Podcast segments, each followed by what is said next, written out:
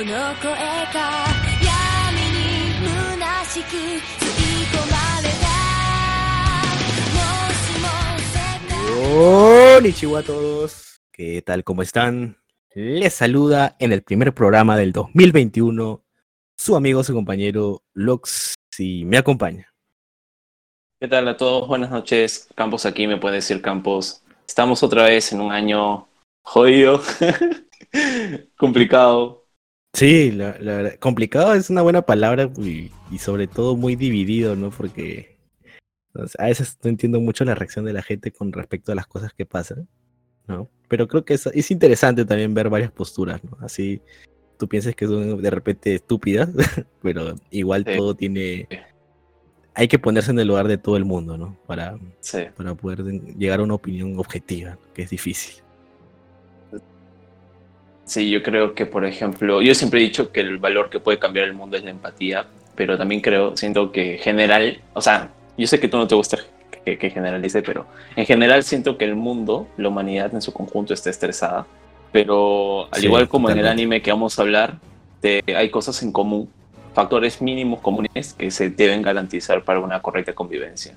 Y si bien nosotros no tenemos el poder espiral, tenemos el poder del diálogo. Sí, no, es que en realidad has dicho algo muy en el clavo, porque me hace acordar mucho a, a, este nuevo mundo que arman tanto Simón con este Rossiu, ¿no? Y, es sorprendente cómo la gente eh, se le levanta a Simón. A mí yo me quedé muy, este, y cómo vota la estatua de Camina. Eso creo que eso te, te- te refleja mucho en cómo es la reacción de la gente con respecto a ciertos eventos, ¿no? Que el espectador lo ves desde una perspectiva lejana y dices, pero ¿cómo pueden hacer eso, ¿no? Con, con la persona que los liberó, carajo, ¿no? Pero, Y- pero claro, y haces- tú, te te pones en tú también- te pones en el caso de que, Sí. de que si una bomba destruye tu jato con tu mujer y tu hija adentro y, y ya, pues, ¿no? Lo ves de otra perspectiva también, pues, ¿no? también por la forma en que ellos han subido el poder. Eh, es una forma de que ellos han subido el poder por, de manera revolucionaria, ¿no? No es que haya habido una elección democrática y que todos de por sí tengan una confianza plena en ellos. De hecho, los que más confían en ellos, ¿no? Sus compañeros, los que se han visto, han visto el proceso para tumbar, por ejemplo, la figura dictatorial de Lord Genome, han terminado eh, esa gente tenía más que tenía muchas unas expectativas altísimas y lo que pasa es una frase muy conocida no sé quién la inventó pero la he visto muchas veces es sobre todo en, la en- en política que es que tiempos difíciles no crean hombres fuertes y que tiempos por así decirlo fáciles crean hombres débiles no estoy citando textualmente la frase pero en se entiende no entonces yo a mí me gusta esa parte ya ahí lo estaríamos tocando pero Sí, es, es, muy, es una gran parte de Gurren Lagann, o sea, la tocan con pinzas, el efecto, la causa, ¿no? Muy claro, muy directo, no ondan. lo Conciso también. Sí, es muy conciso. Y sobre todo porque lo ves desde el enfoque de, la, de, de, de, de- de los personajes y se entiende muy, muy, muy fácilmente los puntos de vista. Exacto, pero ya desarrollaremos más adelante estas ideas. Y bueno, si no les ha quedado claro hasta ahora, el anime que venimos a tocar esta vez, como se prometió en su momento el año pasado, pero llegamos esta vez. Y es Tengen Topa Gurren Lagann. Oh, es muy bueno. Para ir comentando algo. Campos, te doy el pase para, Ah, sí, vale. los temas. Ya, tengo el Topa Gurren Lagann, un anime que para cosa rara parece de hecho en el 2000 que, que es un anime contemporáneo. Uno lo ve y si, si no fuese porque ve el año, ¿no? Luego 2006, 2007 se queda estúpido. ¿Por qué? Porque es un anime que tiene tantos matices, tantos, tem- tantos temas, tanta ejecución en la forma, en el estilo, no solo de animación, sino de narrativa, dirección, también la, la estructura de guion, ¿no? Esa, esa clásica estructura de tres actos muy marcada. Me parece que es un anime de los grandes que se va a quedar para la historia. Creo que yo, cuando la primera vez que le vi, lo puse un 10 rotundo. No sé cuáles son tus impresiones respecto a eso. ¿Tú crees que mínimo está en tu top 5 mejores animes que has visto, Lux? En lo que Sí, sí, sí. Justamente eh, cuando lo terminé, no, lo- no te lo quise adelantar, pero que lo quise meditar bien. Pero dije, eh, Gurren Lagann no puede estar mm, más del top 5 de, mi top. No puede ir más allá. Es este, demasiado lo que se ve. Muy bueno. ¿Ya sabes por qué te lo pregunto? Porque viene la dificultad de cuando uno hace su top individual siempre va a tener que apelar a ciertas comparaciones y gustos, ¿no? Full subjetividad. Y, por ejemplo, tú tienes animes como Damning in Franks, por ejemplo, Kimetsu no Yaiba, tantos animes que han partido y son de una u otra forma se sirven de la escuela que da Gurren Lagann, ¿no? Que uno diría en perspectiva dice, no, pero a lo mejor esto hace, esto también se hace en Gurren Lagann, pero acá ha sido mejor ejecutado. Pero me parece que cuando uno ve el impacto que tiene Gurren Lagann como obra en general, ¿no? Es un 10 de 10 redondísimo. Porque no juega a engañarte ni a hacerte, eh, no sé, un vanidoso, ¿no?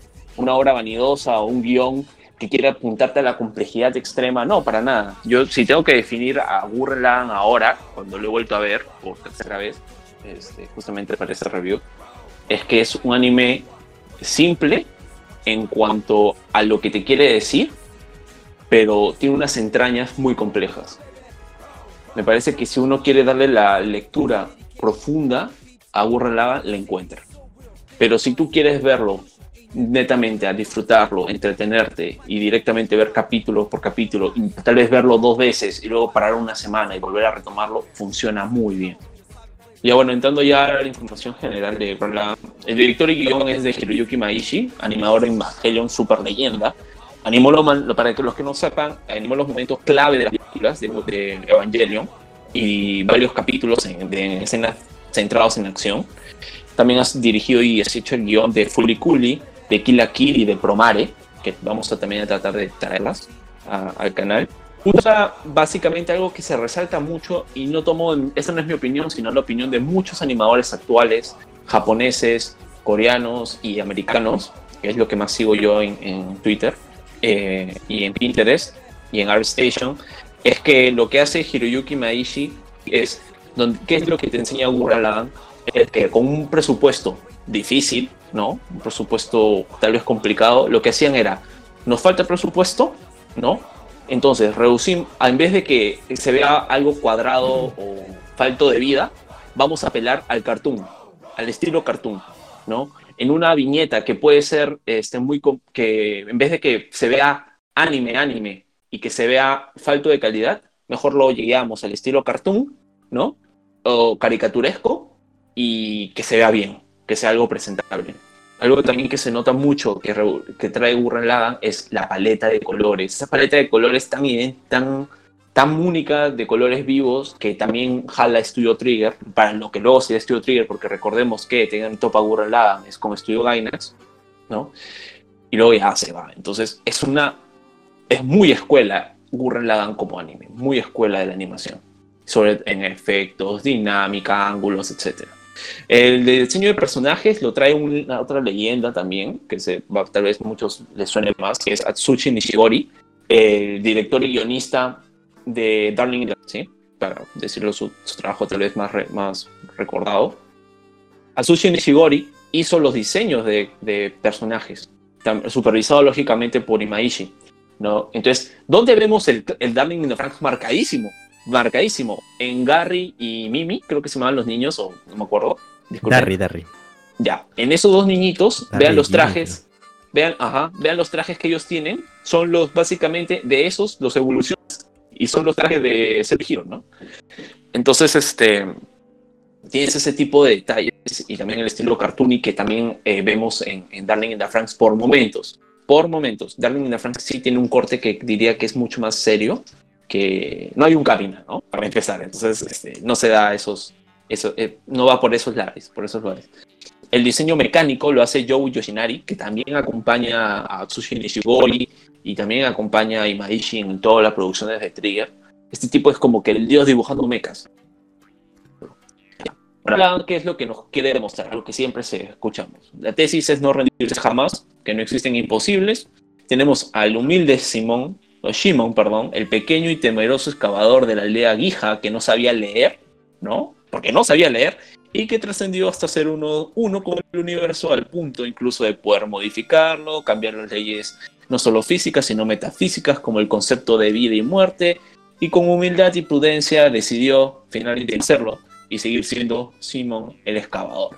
Me encanta esa parte. Llegó a ser el ser vivo con, con mejor manejo del poder espiral del universo, por decirlo incluso. Literalmente. Pero le encanta seguir haciendo, trabajando con pico, pico y pala, ¿no? Y no hay ningún problema. Este, eso lo hace más grande el personaje todavía. Sí. Eh, Gurren Lagann me parece que también es, pega mucho, sobre todo en los jóvenes, ¿no? Eh, por el hecho de que es un shonen bien llevado. No tiene todas las cosas que tienen los animes clásicos de shonen, de pelear, de nunca rendirte, de avanzar, revelarte al destino, desafiar la improbabilidad. Esto de Caballero Zodiaco, retar a Dios, un poco también de God of War, y enfrentar, al enfrentar al mal final, eh, luchar por nuestros ideales, por ser mejor, por proteger a los nuestros y dar sentido a la existencia también. Eh, algo que me gusta de Lagann es que básicamente una vez que se toma la decisión, en cierto punto, ya no interesa el tema de ideales, es ir y, eh, y no es ir y debilitar el problema, no, es ir y destruirlo sin piedad. Eso me parece que finalmente es lo que también hace grande a Gurren Lagann, para que la estética se sobresalga ante todo. Claro, pero por, también hay, que añadir de el por qué ir y destruirlo todo. No es porque, ah, se me antojó un día, ¿no? Sino es porque, digamos que ese algo que hay que destruir es algo que perturba mi libertad y mi paz, ¿no? Y la de los demás. Entonces, mientras ese algo no desaparezca, entonces yo no voy a poder estar tranquilo, ¿no? Sí, sí, sí, totalmente de acuerdo. Ahora, el opening es un opening súper ultra legendario. El Lost lo dice Iwasaki Taku. El opening sobre Iron Days. Creo que es uno de los openings más épicos, mejor recordados, mejor. Me encanta cuando, por ejemplo, el opening suena en el momento épico, ¿no? Eh, para hacer el, el giro de tuerca al villano final. Porque te, es una inyección de, de- no solo de adrenalina, sino de alegría y de esperanza espectacular. Y bueno, la, la Sí. voz, la cantante de Shoko Na- Nakagawa, que esperemos siga en planes de los, de los organizadores de las Olimpiadas, que sea la cantante, ¿no? Ojalá, ojalá. ¿Qué, qué opinión te merece a ti el, el opening? Ah, por mi parte, mm, un poco para también comentar un poco lo que has mencionado hasta ahora. eh, yo me acuerdo que cuando empecé a ver anime, que fue básicamente inicios del 2020, eh, tú me recomendaste Gurren Lagann, ¿ok? Ya sé que muchos me van a tirar caca, pero yo creo que vi dos capítulos y lo dropeé, lamentablemente. lo dropeé, ¿ok? Entonces, creo que Gurren Lagann es un... eh, empieza con un pacing un poco lento, ok, hay que reconocerlo. Pero, eh, ojo, que tener un pacing lento no quiere decir de que algo sea malo, ¿no? Siempre y cuando el producto te ofrezca al final la recompensa por haber este, visto esa visto esa lentitud, ¿no? Eso, esos detalles, ¿no? Porque tú en retrospectiva ves capítulo, justo como hablábamos, pues, Campos, ¿no? Eh, el capítulo 1, Gurren Lagann, lo ves en retrospectiva y dices, esto es una joya. ¿no? Esto es una joya, digo. O sea, todo, Perfecto. Todo lo que ves- perfecto. Exacto. O sea, todo, cada detallito, tú dices, esto sirvió para el final. Esto es razón para que esto pase. Entonces tú dices, entonces todo el pacing lento de Gurren Lagann está recontra justificado y te, y te recompensas a, con... Te, se sobre recompensa inclusive, ¿ok? Entonces yo cuando terminé dije, puta, soy, soy un huevón, fui un idiota al haberlo dropeado, ¿no? Igual es eh, con el opening, a- al principio no, no, el primer capítulo, segundo capítulo no, no me interiorizó mucho más, interioricé con el ending, más me vaciló el ending al principio, ¿no? Pero a medida que ya uno va avanzando en el anime, este, lo vas valorando más. Y sí, pues, ¿no? Ya se te termina pegando y, y todo está bien, bien armadito, ¿no? Inclus- inclusive bien eh, cuadradito con los, con los momentos, con las cinemáticas. Y ya cuando lo, lo ponen así en medio de las, en mitad de las batallas, así, es como que dices, puff, ya. Ya te emocionas, ¿no? Como tú dices, no solo es este, vamos a, a por, a por ello, Gambate Kudasai, sino es, es, es, dice, vamos con esa buena onda, ¿no? Somos los héroes de. Te sientes el héroe, pues, con, junto con Simón y todo esto. Sí, en La general, Brigada Gurren. en general, me parece que Gurren Lagann tiene es una obra que tiene esa inyección de anímica. Te lo que te he dicho, te he dicho, creo que el adjetivo te lo repetí en varias ocasiones. Es un anime que re- revitaliza, te hace sentir bien. No es como, por ejemplo, que te deja con ese vacío de tal vez haber leído un buen libro o haber visto una buena película, ¿no? Y que termina con un final que te deja ese vacío a modo de remordimiento raro, ¿no? Y oscilante que tú dices, puta madre, yo no quiero vivir, sino que todo lo contrario, este, te potencia. Eh, el, hablando del ending, por ejemplo, el ending 1 me parece que cuando la primera, las veces que he visto Burren eh, nunca le presté atención. Recién esta tercera vez que me he visto todo Burren le he prestado atención y me ha gustado mucho. Me ha gustado mucho el, primer. Y me acordé que la High Voltage es una, es una buena banda, tiene un estilo muy único de rock japonés. Así me hace acordar súper trago, súper en plan eh, rock con, con cantidades cantidades excelsas de cerveza así por doquier y tú cheleando con tus amigos, cantando feo, pero ¿qué importa? ¿Entiendes? La cosa es pasarlo. Es, sí, sí, sí, totalmente. Algo que me gusta también del opening es cómo engancha la parte del coro. Es muy bueno, es espectacularmente bueno. Y sobre todo que tras la muerte de Kamina ya te tienen el nuevo, la nueva, el nuevo estilo. La cinemática cambia. Te juro que tenía un ápice de esperanza de que Kamina no estuviera muerto. Pero cuando yo vi que ya cambiaron el opening y solo aparece Simón con Mía, dije, puta madre. Claro, muerto, weón. Sí, cuando no estás en el opening, cuando no estás en el opening es porque estás muerto, amigo. Claro. Dije, no, porque dije, ahí dije, me dolió, weón, me dolió. お前が信じる お前が信じる俺でもない。お前が信じる。お前を信じろ。あ兄貴？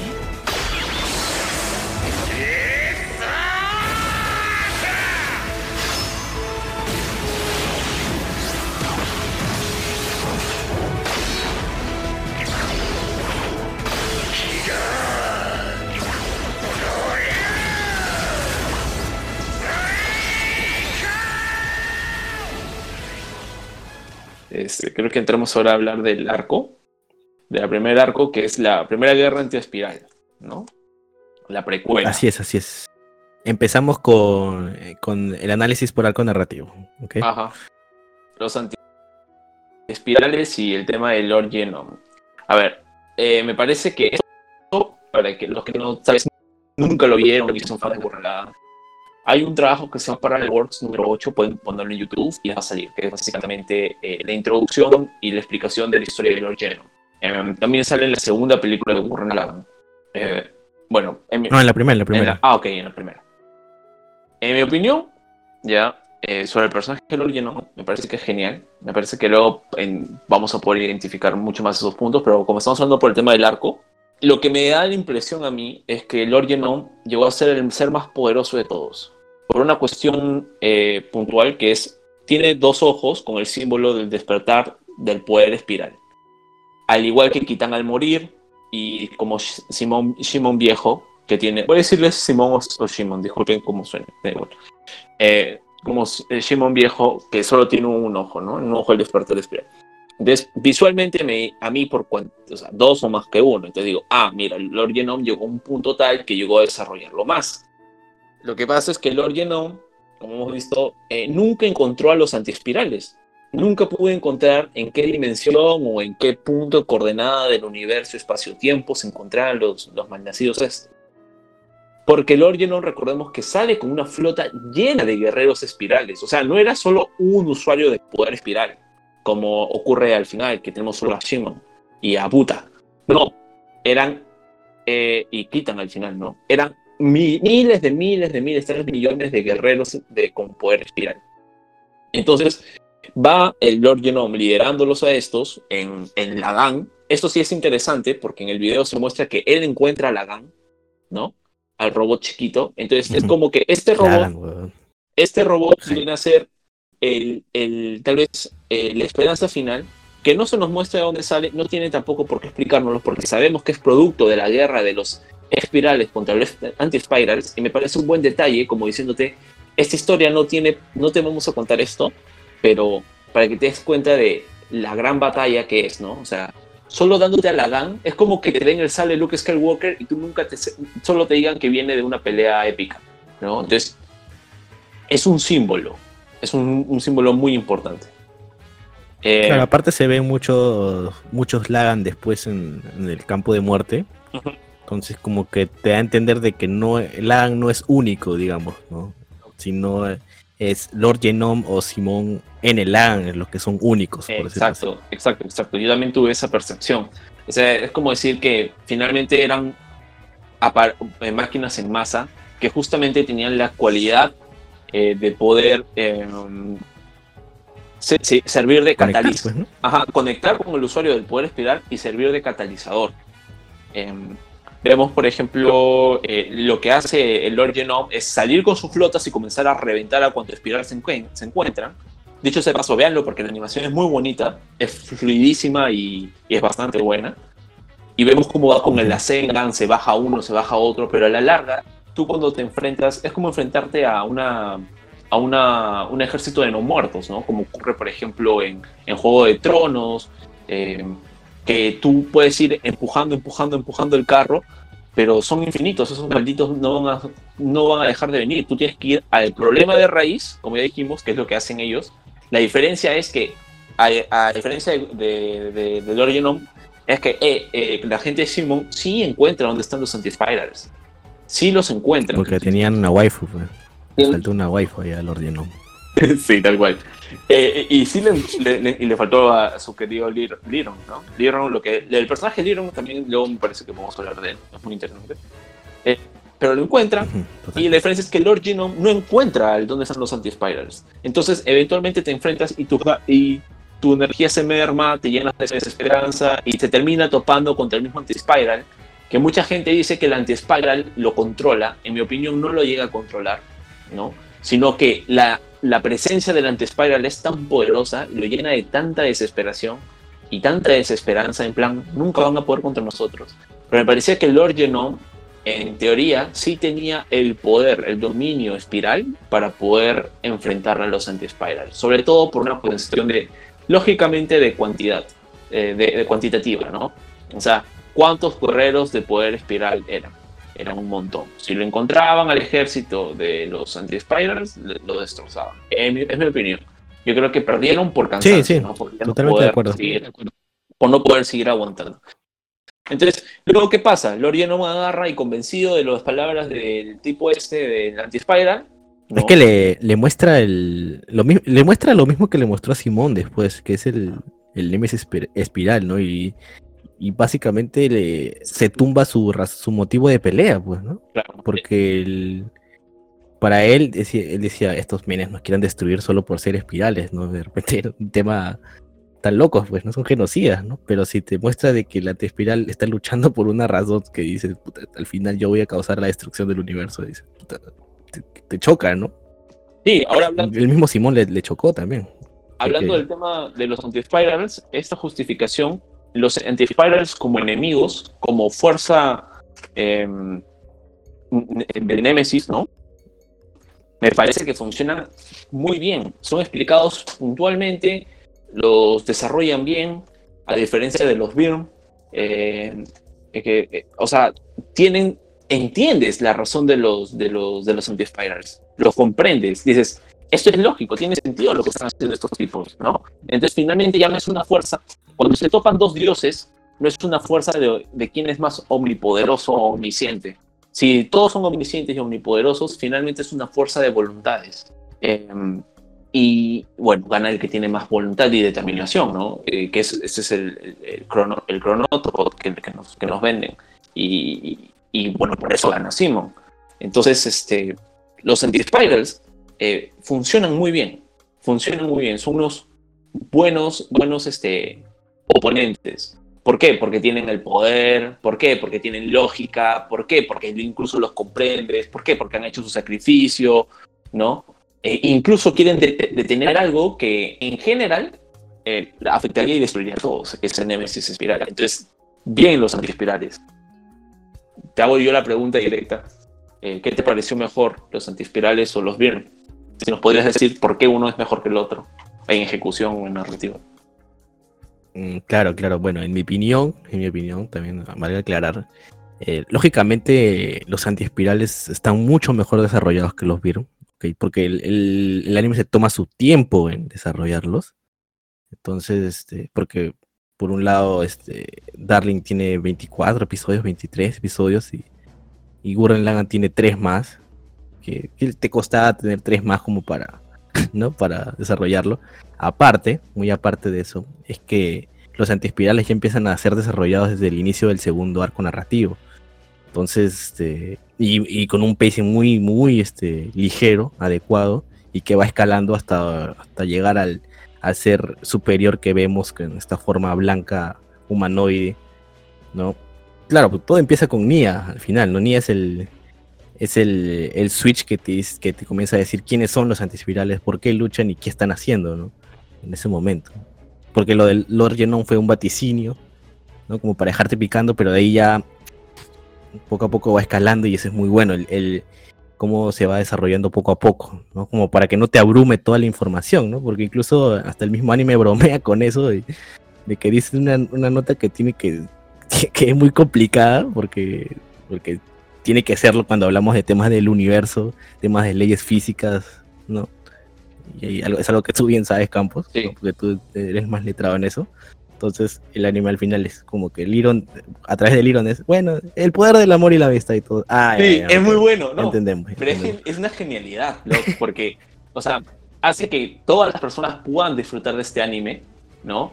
Y que las personas que son tal vez un poco más, más, este, más seinen, por, por, por ponerlo así, entre comillas, también lo puedan disfrutar. Por eso digo que creo que Gurren Lagann se permite que el hermano de 11 años lo vea como el de 16 y como el de 25, ¿no? Y que la pasen todos bomba, ¿no? Entonces, este, por ese lado es genial. O sea, tiene un Magic System sí, sí, sí. que es simple, es adaptable, pero eso no dice que sea malo. Todo lo contrario, es simple, pero si quieres darle la visión compleja, también lo puedes hacer. Ahora, eh, finalmente claro. para... El Yo tuve que buscar ahí en el diccionario, en Google, ahí como para entender algunos términos, ¿no? Porque tampoco claro, sea claro, tan, claro. Se, se, se, no es mi campo, ¿no? Todavía, pero de todas maneras uno tiene que... O sea, si quieres disfrutarlo más, tienes que entender las cosas, pues, ¿no? Sí. Y esa, era la, la, esa es la idea de hacer un análisis también. Y es muy, es muy bueno. Tal vez después puedo, puedo profundizar un poco en ese tema, cuando lleguemos al arco. Uh -huh, claro. Y... Pero en fin, el, el, algo muy cool que me gusta hablando del tema de Lord Genome es porque pierde. Lord Genome no debería haber perdido en un, en un combate igualitario con Simon, claro que no. Pero, ¿qué sucede? Que vienes a Lord Genome con una soberbia tremenda, ¿no? Tienes a Lord Genome creyéndose un dios, tienes a Lord Genome eh, que finalmente baja la guardia, baja la guardia Lord Genome. Y Simon le gana el vivo, como decimos los peruanos, ¿no? Le gana la carrera de ser quien es más pendejo. Y, y, nada, lo destruye, le gana. Y esa le gana por astucia. No necesariamente por un tema de fuerza. Siendo eh, un anime que de por sí decanta por el uso del, power-up, ¿no? De ganar con convicción. Y ya está. Eh, pero me parece que esa es la justificación que yo le doy a la pelea de, de, de Lord Genome. Hay gente que dice, no, que Simon en ese momento era más fuerte que Lord Genome. No, amigo, lo, lo, lo cagó a palos. ¿Tú cómo viste esa, esa, esa pelea? Tal vez? Sí, yo creo que también hay un par de factores más, ¿no? Que es este que Lord Genome subestimaba mucho a, los, a la humanidad de por sí. Siendo humano. ¿no? O sea, él, él, sí, siendo humano, él, lo, él, él los veía como primitivos, ¿no? como simios, le decía. Los simios sin pelo, se refería a ellos. ¿no? Sí, sí, eh, entonces, ahí sacas tu línea, ¿no? O sea, este, y peor que Simón era un niño, ¿no? Ni, ni siquiera era un hombre, ¿no? por decirlo así. De repente con Camina, que, que, que Camina es un poco más, este, te sabe florear, te sabe, te sabe, sabe venderse Camina, porque sí, ese, sí, ese, ese, Camina es el, el, mejor marquetero de la humanidad, creo. Sí, es el tipo que va a una playa y te vende un grano de arena, ¿no? O, o, va a una montaña y te vende rocas, o, sea, o carbón. Genio. Ajá, exacto, exacto. Y, y, otro factor también importante creo que es que Lord Genome no está en su prime en ese momento. Y no, y no, no porque digamos que no tenga el poder suficiente, ¿no? Sino porque él, creo que él mismo lo dice o, o Viral lo dice, ¿no? Es este es su descanso de mil años que tuvo en el que estuvo desactivado, por decirlo así. Claro. Con su uso del poder espiral muy limitado. Entonces eso hizo de que incluso eh, su propia personalidad cambia, ¿no? Ya no era el guerrero que iba a por todo, que quizás era un Simón en su, en su época, ¿no? sino ella era alguien que, un rey aburrido, que no, no tenía ningún propósito que estar ahí, que, que, iba a ser inmortal, por decirlo así. Claro, el, paralelismo final, disculpa que te corte, el paralelismo final es que Simón viene a ser em, este efecto de Lord Genom que nunca se rindió. A Lord Genom le faltó un le, le, faltó ese camina. Y es muy natural, o sea, te esfuerzas, carreas, intentas todo, pero finalmente te rindes. Y por ese lado, me parece que el giro que le dan al personaje de Lord Genome es buenísimo, sobre todo porque bien has resaltado el tema del, del poder, ¿no? Sí, no estaba en su prime, y cuando lo volvemos a ver en su prime es cuando hace el, giro de tuerca para ganarle a, a Spiral, ¿no? Que es esto de absorber toda la energía y que dicen, ¡Ah! está desintegrándose a nivel atómico, ¿no? Es, y transforma toda la energía y se la lanza al burro. Sí, sí, sí.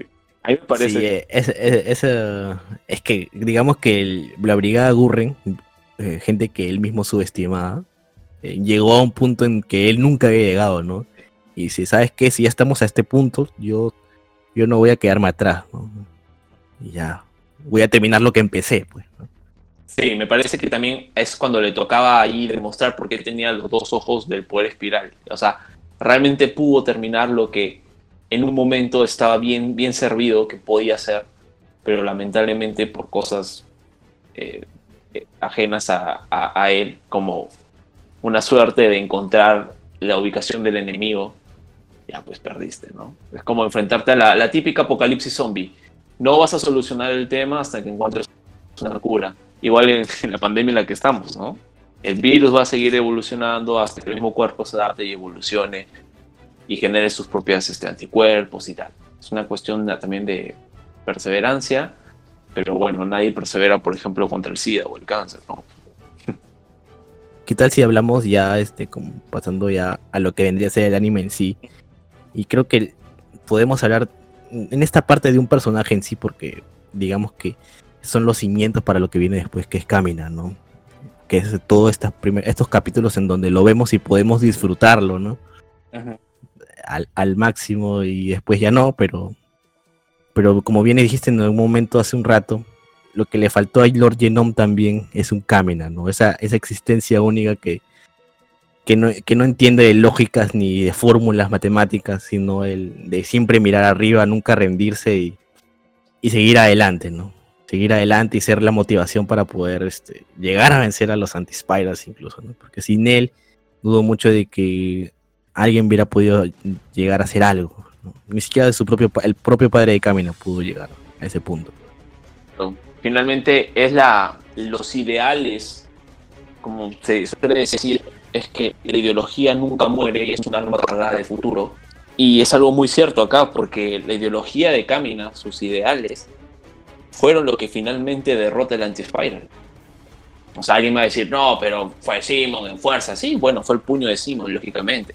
Alguien me puede decir, pero es Simon también quien adopta finalmente la ideología de Camina y la hace suya. Claro que sí, no es que Camina lo obligue a Simon a tener una ideología o haya persuadido en él de una forma arrogante y decirle, no, tú vas a pensar así porque yo quiero. No, todo lo contrario. Y todo se reduce a la frase que siempre dice Camina, ¿no? Tan, tan de él, que es este, esto de confía en, en, ¿cómo es? Confía en mí, no, no confíes en ti, confía en mí que, que cree en ti, una cosa así. Confía en mí que yo creo en ti, una nota así, ¿no? claro. Entonces, este, Camina me parece que es un personaje que obviamente su personalidad, su ánimo, su, su, esto, su picardía, esto de, de ser tan, eh, tan alegre, tan, tan posero, ¿no? Como diríamos en Perú también, creerte la gran cagada. Pero hay una diferencia entre creerte la gran cagada y ser una cagada. Eh, eh era lo primero, ¿no? Y vemos que también tenía su propia batalla interna el personaje, ¿no? la pasaba por el tema de convencerse a sí mismo para convencer al resto. Y y veíamos un capítulo puntual donde creo que es lo de Viral, donde entra en un shock, ¿no? Antes de poder usar el, el poder de transformar a, a, Gurren. Sí, ese es el camino al desnudo, ¿eh? Es el, el- cuando el, el verdadero Kamina sale a flote, ¿no? Ese es el, verdadero- el camino que, que derrota la muerte, básicamente, porque tiene miedo a la muerte. Sí. Y es un camino que solito lucha y lo supera. Oh, Pero yo, yo creo que también estaba Simón allá. Sí, claro, claro. Porque si, Camina, Camina es el que. Camina es el que, por decirlo así, motiva al equipo, le lo llena de positivismo con sus palabras, el que dirige el líder, pero digamos que el que ejecuta finalmente las cosas, ah, digamos la ejecución final, porque también Camina hace lo suyo, es Simón también, ¿no? Creo que se refleja bien en esta, esta, esta historia que cuenta de cuando quedaron atrapados en un derrumbe y él no sabía qué carajos hacer para salir de ahí. Él, en, su, en el fondo de él creía de que iban a morir, Sí. pero cuando vio a Simón taladrando y no rindiéndose, él mismo se dio fuerzas para poder alentar a todos, ¿no? Claro no dejar que- que la esperanza se, se apague. Entonces creo que esa, esa anécdota es fundamental para entender lo importante que es Camina para Simón y Simón para Camina, ¿no? Y- Esa, como, como equipo funcionan, ¿no? Y también es importante lo que Y dices porque... Y él cree en mí que yo creo en ti. Y él cree en mí que yo creo en ti. Sí. Y lo que tú cuentas es importante porque justamente esa anécdota me gusta mucho que tanto Camila lo cuenta a Yoko en una oportunidad y luego sea Simon que se lo cuenta no sé a quién. A Yoko misma. A Yoko, a, a- no, a Nia y a Yoko creo que se lo cuenta. Claro, se lo cuenta a Nia y a Yoko cuando estaban en la parte de arriba y él está ya medio de Pero ojo, ojo que ahí Simón lo, Simón lo ve como que yo no me rendí porque Camina no se rindió. Y ahí Camina es al- me lo ve de otra manera, ¿no? Yo no me rendí porque Simón no se rindió. Entonces, como que esa, esa forma inconsciente de funcionar así, los dos como Anikis, es- inconscientemente incluso, que creo que de repente eso explicaría el, el por qué el mismo Camina le se aparece ante Simón después, ¿no? Entonces, genial. la, reciprocidad de su confianza entre ellos dos. Igual eh, lo que hace Camina con Simon es este eh, no solo, no, como ya dije, no es persuadirlo, obligarlo a ser un héroe que no es, todo lo contrario, es orientarlo y hacer que el mismo Simon crea en él, ¿no? Que cree en sí mismo, direccionarlo. E- ese puñetazo que Camina le da a, a Simon no es al azar, ¿no? Es un puñetazo que llega bien.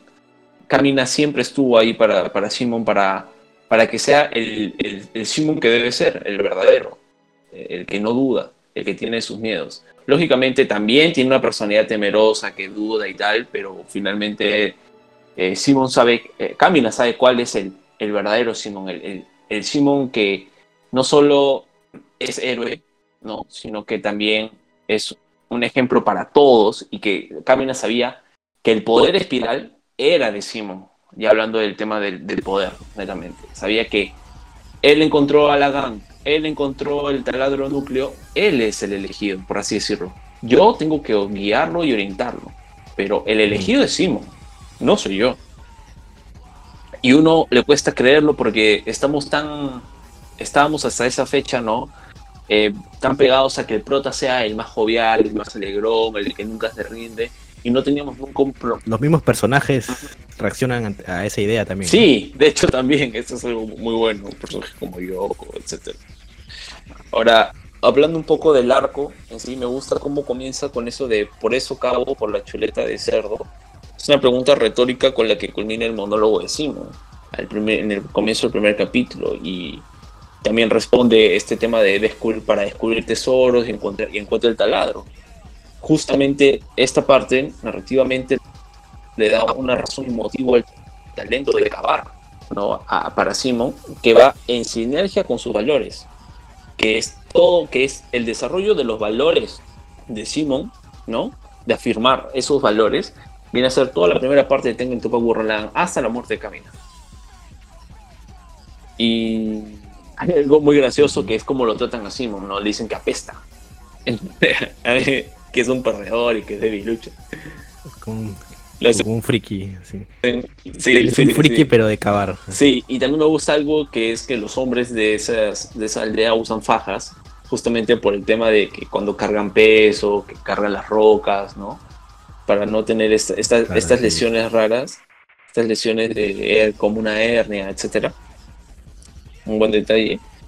Eh, otra cosa es que eh, hay una idea, ah, vemos también el traslado generacional de, de un valor de una idea regada al alma de nuestros personajes, desde el padre de Kamina a Kamina y de este a Simon. Pero la diferencia, como ya dije, es que Kamina no obliga en un momento a Simon, sino que le da todo ese margen prudente de libertad para que Simon aprenda, se equivoque, dude y así crezca su ideal. Y, y sí, eh, Kamina funciona como el empujón anímico que ya mencionaste, ¿no? Y también luego vemos cómo es que Simon chapa todo, todo las, todas las, todos los diferentes capítulos, cada cosita, y finalmente se hace con, con su propio ideal, ¿no? Que resulta ser el de Kamina, pero él mismo lo acepta y lo, lo tiene por sí mismo, se aferra a eso. No solo por el dolor de haber perdido a Kamina, sino porque es lo que tiene que hacer es porque es, es, en parte su deber y porque es, es estar convencido de que así deben ser las cosas. Ahora ya como, como tema de sinopsis, me parece que lo que te decía que el primer capítulo, en mi opinión, es bastante, bastante bueno, por no decir perfecto, es porque habla, se habla de que la ley es lo único que tiene que subir, ¿no? De que tiene que subir a la superficie, que significa que con certeza son, vas a encontrar un derrumbes, que es un hecho de que su vida de ellos es morir por un derrumbe, ¿no? Lo dice Simon, y también lo saben todos. Eh, o sea, que es un temor, por así decirlo, que está en su gen. Entonces, hay una ordenanza generacional de no abrir el techo, como le llaman ellos, ¿verdad? Entonces, eso hace que para ellos cavar sea su rutina diaria, sea su rutina. Nacer y morir excavando, sin más. Entonces vemos ya una humanidad que ha regresionado en su nivel de civilización. Y lo que hacen aquí es buenísimo porque plantea el choque entre lo que es el pensar humano generalizado, ¿no? Versus, el ideal de salir a la superficie del, del que tipo que es loco, ¿no? El extraño. Un poco el extraño. de la caverna de Platón. Correcto. Pero súper así puesta en escena. Me hace acordar también la canción de Nirvana, donde dice que ustedes son los extraños, o sea, ustedes creen que yo soy extraño por pensar, por pensar diferente y estoy bien con eso, ¿no? O sea, si soy el loco, vale. Y, es así, porque el punto es que el 99% de la humanidad nacía pesimista y deprimida, porque justamente el vivir en el subsuelo fue una decisión tras perder una guerra. Y hay muchos estudios de este tipo de cosas, ¿no? Que cuando un país, por ejemplo, pierde una guerra, se vuelve pesimista, eh, su gente se vuelve desconfiada. Y hay otros ejemplos, cuando recibes una bomba nuclear, que te vuelves un país que agarra y desarrolla templanza y disciplina y hace salir a reflote. Entonces, este, me parece que eh, la humanidad era una humanidad deprimida, ¿no? Una, sí, y lo peor, lo peor de todo es que a traspaso de generaciones ni siquiera saben por qué, ¿no? O sea. la curiosidad. La, curiosidad y la ansia de libertad. Entonces, por eso digo que es un buen primer capítulo, porque nos muestran al, ser raro, que es Camina loco, y el tipo, al chico que también cree en eso, pero duda, que es Simon. Entonces, me acuerdo que hay una frase que dice Camina que es, ¿seguirán viviendo con miedo a los terremotos día a día? Entonces, me parece que el capítulo 1 y el capítulo 2, todo está allí, todo está allí como en un lenguaje secreto, pero todo está, todo lo que va a ser, todo lo que va a ser la serie está, están ahí, en esos dos primeros capítulos. El último capítulo tiene muchas rimas y remembranzas del primero, como ya, como ya dijiste, ¿no? De verlo en retrospectiva y tal. Por ejemplo, ver a Simon conmovido por su héroe que es Camina encarando como un verdadero protector a su aldea, al mecha gigante que aparece sin miedo, es tremendo. Tami Camina te hace este speech de presentación y toda su pose cool, que saca su katana, ¿no? La katana que le robó al, al capataz. Eh. Sí, sí, sí, tal cual. O sea, súper súper épico. Ya de por sí ya te dan una postal tremenda. Y algo del personaje Camina también, que he visto que no le gusta a mucha gente, que es que es, tiene expresiones ultra machistas y hasta un aire medio como que querían jugar con el tema de Leron, que era muy pegado a él y que lo fastidiaba. Pero no llegaba al acoso, era solo broma. Entonces, yo creo que las generaciones de hoy en día son mucho más intolerantes con ese tipo de aspectos, ¿no? Pero recordemos que es, es así, porque era un anime para gente de, de esas edades, ¿no? Demográficamente apuntaban a 16, 15 años con toda la activación de las hormonas. O sea, el Echi era algo, era parte del anime, era parte de, de, verdad. Y, ni siquiera es tan Echi, ¿eh? porque hay, hay cosas que son más Echi que vives en otros lados.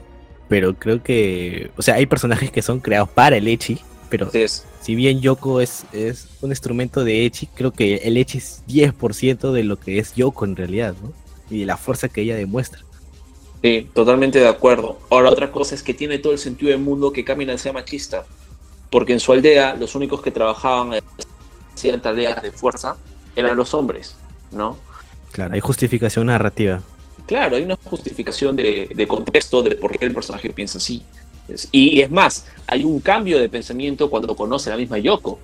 Eso es algo muy bueno también, que no se nota mucho, o sea, solo se queda la crítica en calumniar, en, no calumniar, pero criticar con, objetivamente al personaje de Kamina, pero no se habla luego del cambio que tiene cuando conoce a Yoko, que son detalles puntuales y chiquitos, pero hay un cambio. Claro, es algo, algo similar a, un poco para ahondar en tu justificación, que antes, cuando las mujeres todavía no poseían un derecho y solo eran amas de casa, digamos que para la perspectiva de los hombres de la época, es como que yo soy el, el, el que va a guerrear, por decirlo así, un espartano, yo soy el que va a luchar mientras mi mujer se queda en casa cuidando a los hijos. por eso que mi poder viril es lo que mantiene a Esparta gloriosa, por decirlo así. Sí, tal cual, tal cual. Tal cual, tal cual. y, eso es todo. Y claro, eso se rompe cuando ven a una Yoko que, que lucha, ¿no? Que, que dispara, que pelea uno a uno con un gunman, ¿no? Un, un, un, mecha que, que, es algo extraño para ellos, no es un extraterrestre para ellos, ¿no? Sí, y sobre todo para Camille, imagínate que, que yo me pregunto si habrá sido un amor a primera vista porque ve el ideal de él era salir a esa superficie y vemos que cae del cielo una waifu enfrentándose a un mecha gigante, ve en el cielo, o sea, épico. Entonces, este, muy bueno, muy bueno. Otra cosa del tema de Camina que quería reforzar, el tema de la intuición que tiene el personaje. Esta cosa diferente que, que la intuición, ¿no? El, el comprender inmediatamente algo ah, de forma inmediata. Eh, y, y, dónde se refleja su intuición? En el momento en que Simon le demuestra el gunman, el Adam chiquito, y le dice, súbete, ¿no? Ese es tuyo. Cuando Simon le dice, no, este, Aniki, súbete tú. Y Camina, no, tú lo encontraste. O sea, Camina respeta las señales. E, e, entiende de esos, de esos, de esos gestos, de la misma, de la misma, del mismo destino. ¿Verdad? Y es algo que también habla de, mucho él en, su speech, ¿no? De, de, ir más allá, de tener esa ambición. Entonces me gusta mucho que Camina entiende Obviamente el anime no, no trabaja, por ejemplo, en tercera persona para decirte, en ese momento Kamina entendió que Simon era el elegido. No, para nada. Y no necesita por qué. Pero Kamina entiende eso. Entonces me gusta, me gusta ese detalle. Y también Kamina, en nombre de la serie, ¿no? Nos dice que el, lo que ya dije, el prota no soy yo. El prota es el que tiene poder espiral real, es Simon. Ahora, este tema de rechazo el sentido común para hacer posible lo imposible es espectacular también. Porque hace que toda la serie te reduce, te, resume, ya te comienza a hablar del Magic System, no estoy hablando de narrativo por si acaso, te reduce todo el Magic System, te lo vuelve simple, digerible, y, te hacen también resaltar más aún lo que es Camina, lo que es las intenciones para con Simon, y cómo vamos a ver que interactúa su, la relación de ellos dos. Entonces, este, esto de rechazo sentido común para hacer posible lo imposible, otra súper frasesaza para enmarcarla, y me hace acordar mucho esto de Einstein, ¿no? Si buscas resultados distintos, no hagas siempre lo mismo. Igual, la, frase de Camino también es metafísica pura, ¿no? O sea, es una invitación a trascender. Lo hace sonar sencillo, pero es lo más complejo de hacer. Es como pedirle a un físico que no sea racional o a un pez que huele, ¿no? Yo creo que también esa frase va por un tema, claro, es la base del poder espiral, sí. Y recordemos que el, poder espiral se basa un poco, no tanto en la inteligencia, ni, en qué tan capaz este, mentalmente sea, sino en el instinto, ¿no? El, poder instintivo, creo que los anti-spiders lo llaman así, ¿no? El, instinto ilimitado del hombre, el, ser espiral. Porque tú, por ejemplo, tenemos a alguien como Liron que es súper inteligente, súper OP eh, en lo que es mecánica, ciencia y todo esto.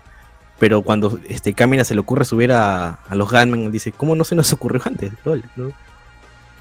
ahí te, te marca la diferencia entre instinto y raciocinio, por decirlo así. Y ahí se fundamenta en la frase que tú dices, ¿no? Rechaza, lo rechaza el sentido común para hacer posible lo imposible. Claro, porque el mismo Liron, ser tan racional, decía, oye, eso seguro solo funciona con los con los este con los este hombres bestia, ¿no? Que, Sería lo más lógico que solo funcione en un lenguaje de hombre bestia y que tenga un mecanismo de hombre bestia y tal. Pero justamente Kamina hace esto instintivo, ¿no? Kamina es un hombre de acción instintiva, claro, eso sí, totalmente de acuerdo. Ahora, quería tocar el tema del Magic System, para que ya quede poco marcado el, tema de cómo funciona Gurren Lagann por ese lado. Y la energía espiral, ¿no? Es, es, es muy simple, es muy simple, pero es efectivo. Diría que es de los eh, Magic System más efectivos de todos los animes que he visto. Entiendo si para muchos es muy simple y, y es muy plot armoresco, ¿no? Esto de evoluciona, trasciende, te en plaza y convicción real de que sí puedes lograr algo pero las cosas son así, de hecho, también. Entonces, bueno, eh, también Plodarmor. Ojo, no sé, mataron a Caminas, murieron todos. Y, muere la mitad de la brigada Gurren. Bueno, salvo la pel haciendo como que la película está en otra la plano aparte, ¿no?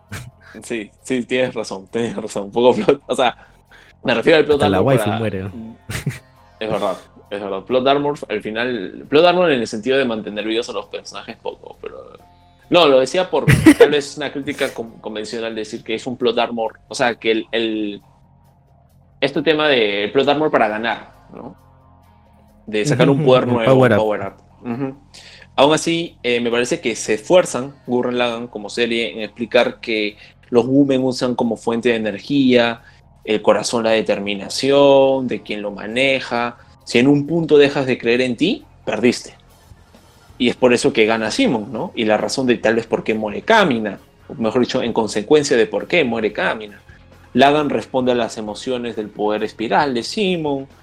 Entonces, esto queda, que, queda demostrado que en los momentos, incluso como tú dijiste, es, es un tema instintivo, porque queda demostrado que en el momento más racional de Simon, por ejemplo, en el primer capítulo, cuando ven la superficie y tienen esta mágica catarsis al ver el horizonte, ¿no? Ellos eh, flotando en Lagan, y luego entran a un modo de calma tremenda, ataraxia, y luego ven que están cayendo y Simon intenta mecánicamente hacerlo funcionar, o sea, como que en plan, ok, tengo que apretar este botón, que jalar aquí, tititín, y no puede, no funciona, eh, o sea, no, no arranca, es decir, necesita como que estar inspirado, lleno de valor y convicción, que es un estado casi diametralmente opuesto a cómo vemos a Simon casi siempre, que es con dudas, miedos, naturales, ¿no?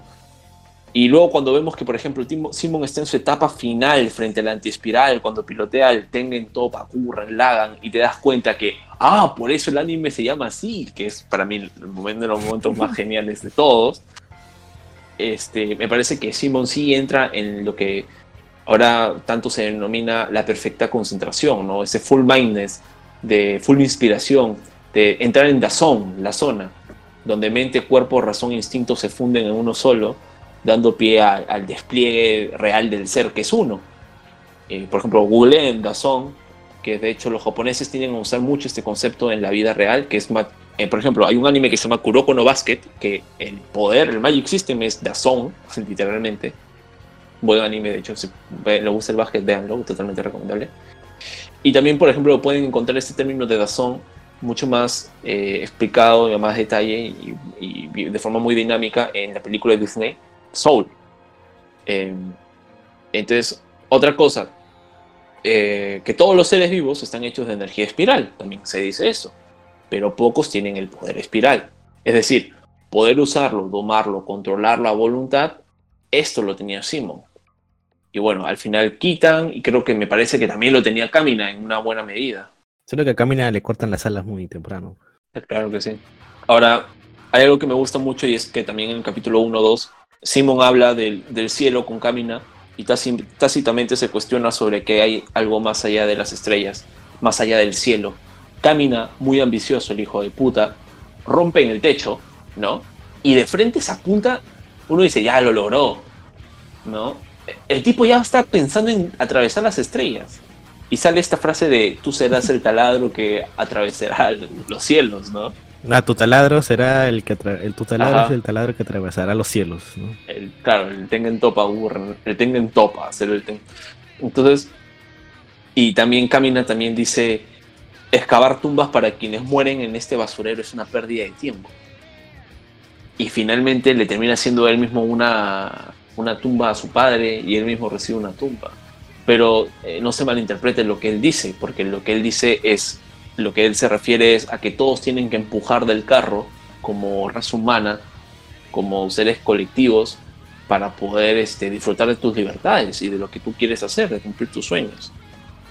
Entonces este, ve que excavar las tumbas, es cavar una tumba en sí es no solo una, no quiero decir falta de respeto, pero es lo primero que se viene a la mente, es la falta de respeto, eh, pero una pérdida de tiempo, ¿no? O sea, es como cuando en la guerra se ponen a cavar a una persona, ¿no? Y hace su tumba, lo haces por respeto de haber sido un camarada en pie de lucha pero no lo haces en el momento del clamor de la batalla, ¿no? Mientras estás en guerra, lo haces en un momento de pausa.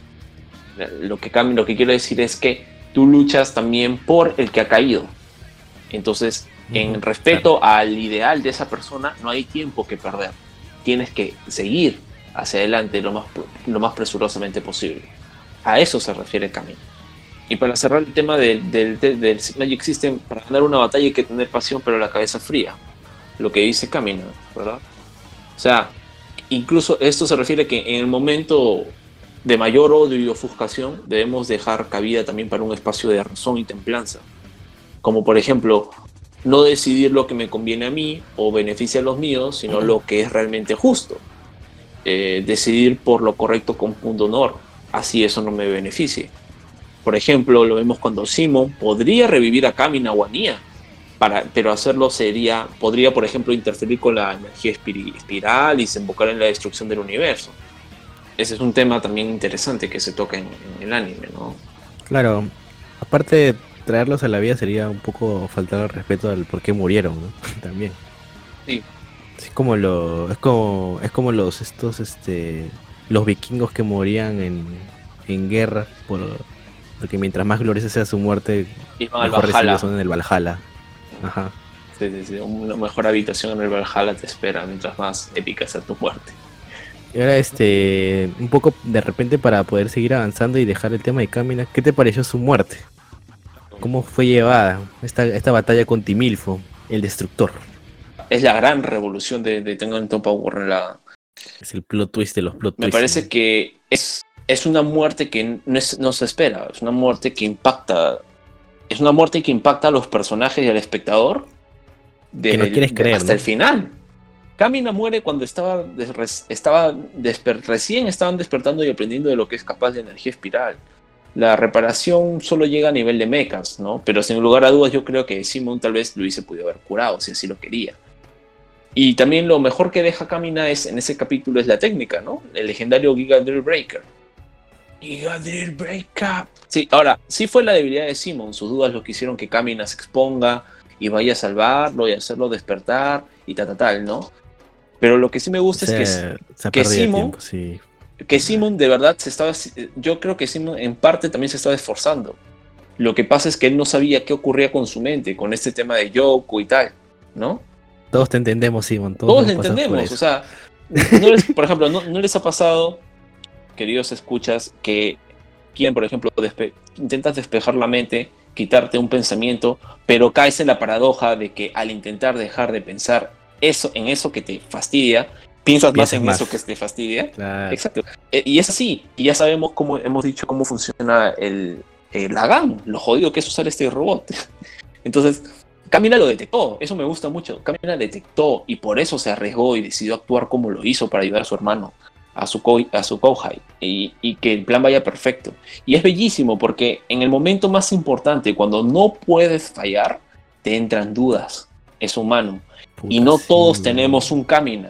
No todos tenemos un camino que te dé una trompada y entonces te hundes en el pesimismo y te echas la culpa de todo. Cosa que le ocurre a, hacer a Simon post la muerte. Bien animado el puñete también. Espectacularmente animado, sí. Igual Camina aguanta como un, como un héroe, ¿ah?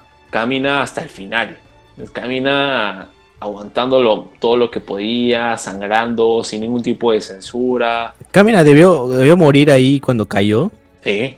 Y ahí, que, ahí debió quedar. Pero es como que. Ahí creo que es energía espiral, weón. Inconsciente. O sea, ya estoy muerto, pero tengo. Estoy usando el, el máximo de la energía espiral. En plan quitan, algo así. Lograr un imposible. Literalmente lograr un imposible. Sí, pues sí, sí, porque logró, logró combinarse con Simón y, dar ese último hit eh, con lo que le queda de vida. pues. Y la sangre que había perdido era bastante. O sea, no era simplemente la exageración de hacer un personaje sangrar por sangrar. Literalmente vea, tenía un- todo un corte y la cantidad de sangre que había perdido era considerable.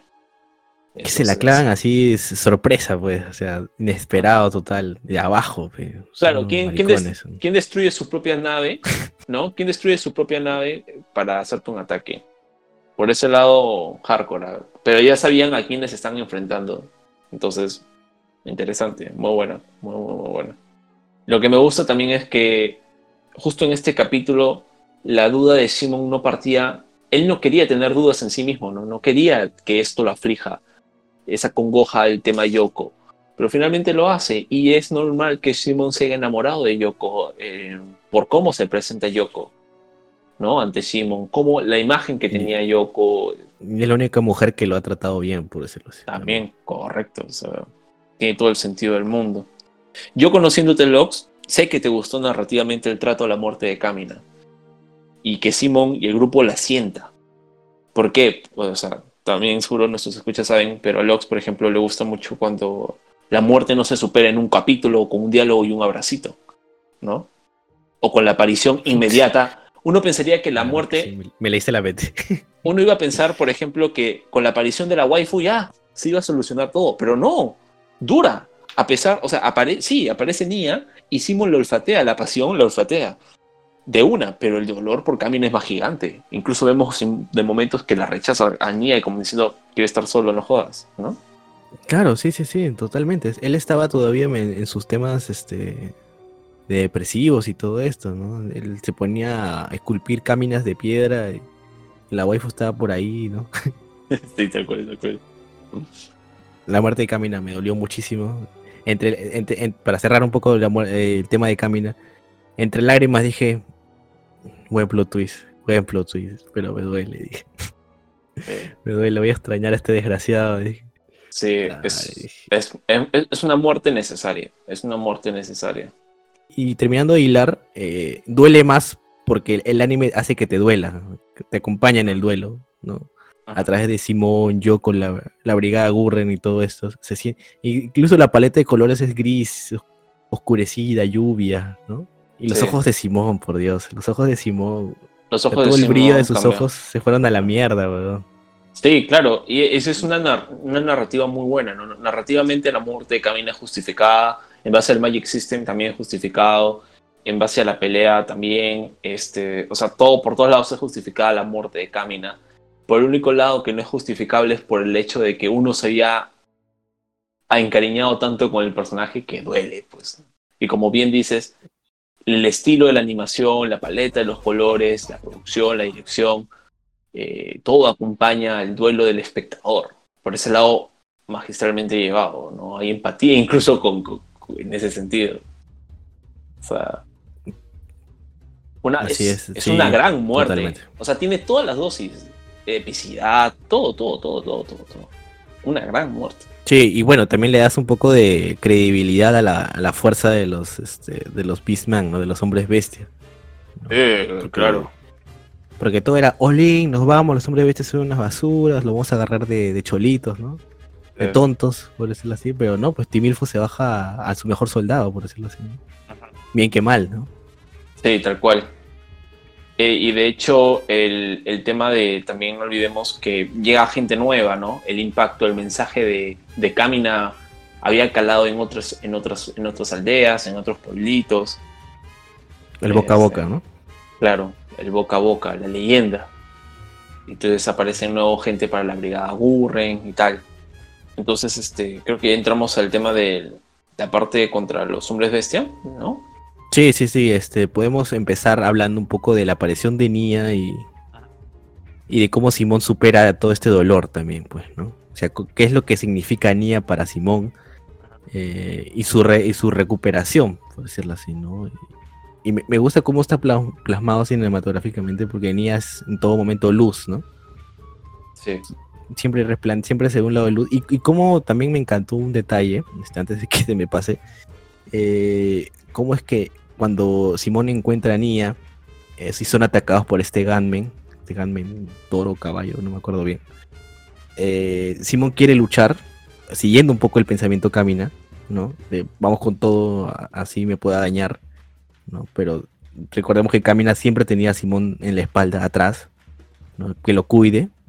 ¿no? Simón no tiene a nadie, Simón está solo. Incluso el mismo Camina antes de morir le dice, ¿no? Este, Simón, ya no creas en mí, cree en el, en el Simón que cree en ti ahora. ¿no? Como diciéndole, no intentes ser como yo, sé como tú mismo. Y justamente acá, Simón, quien no comprende esas palabras aún, quiere ir con todo y Nia le dice, no, no está mal este, querer huir. En este momento podemos huir juntos, lo, jala de la mano y ambos huyen juntos, ¿no? Y son rescatados. Y posteriormente Nia lo que también la idea que le mete a Simón es, no, no tienes que ser como él. Simón tiene que ser como Simón. Nada más.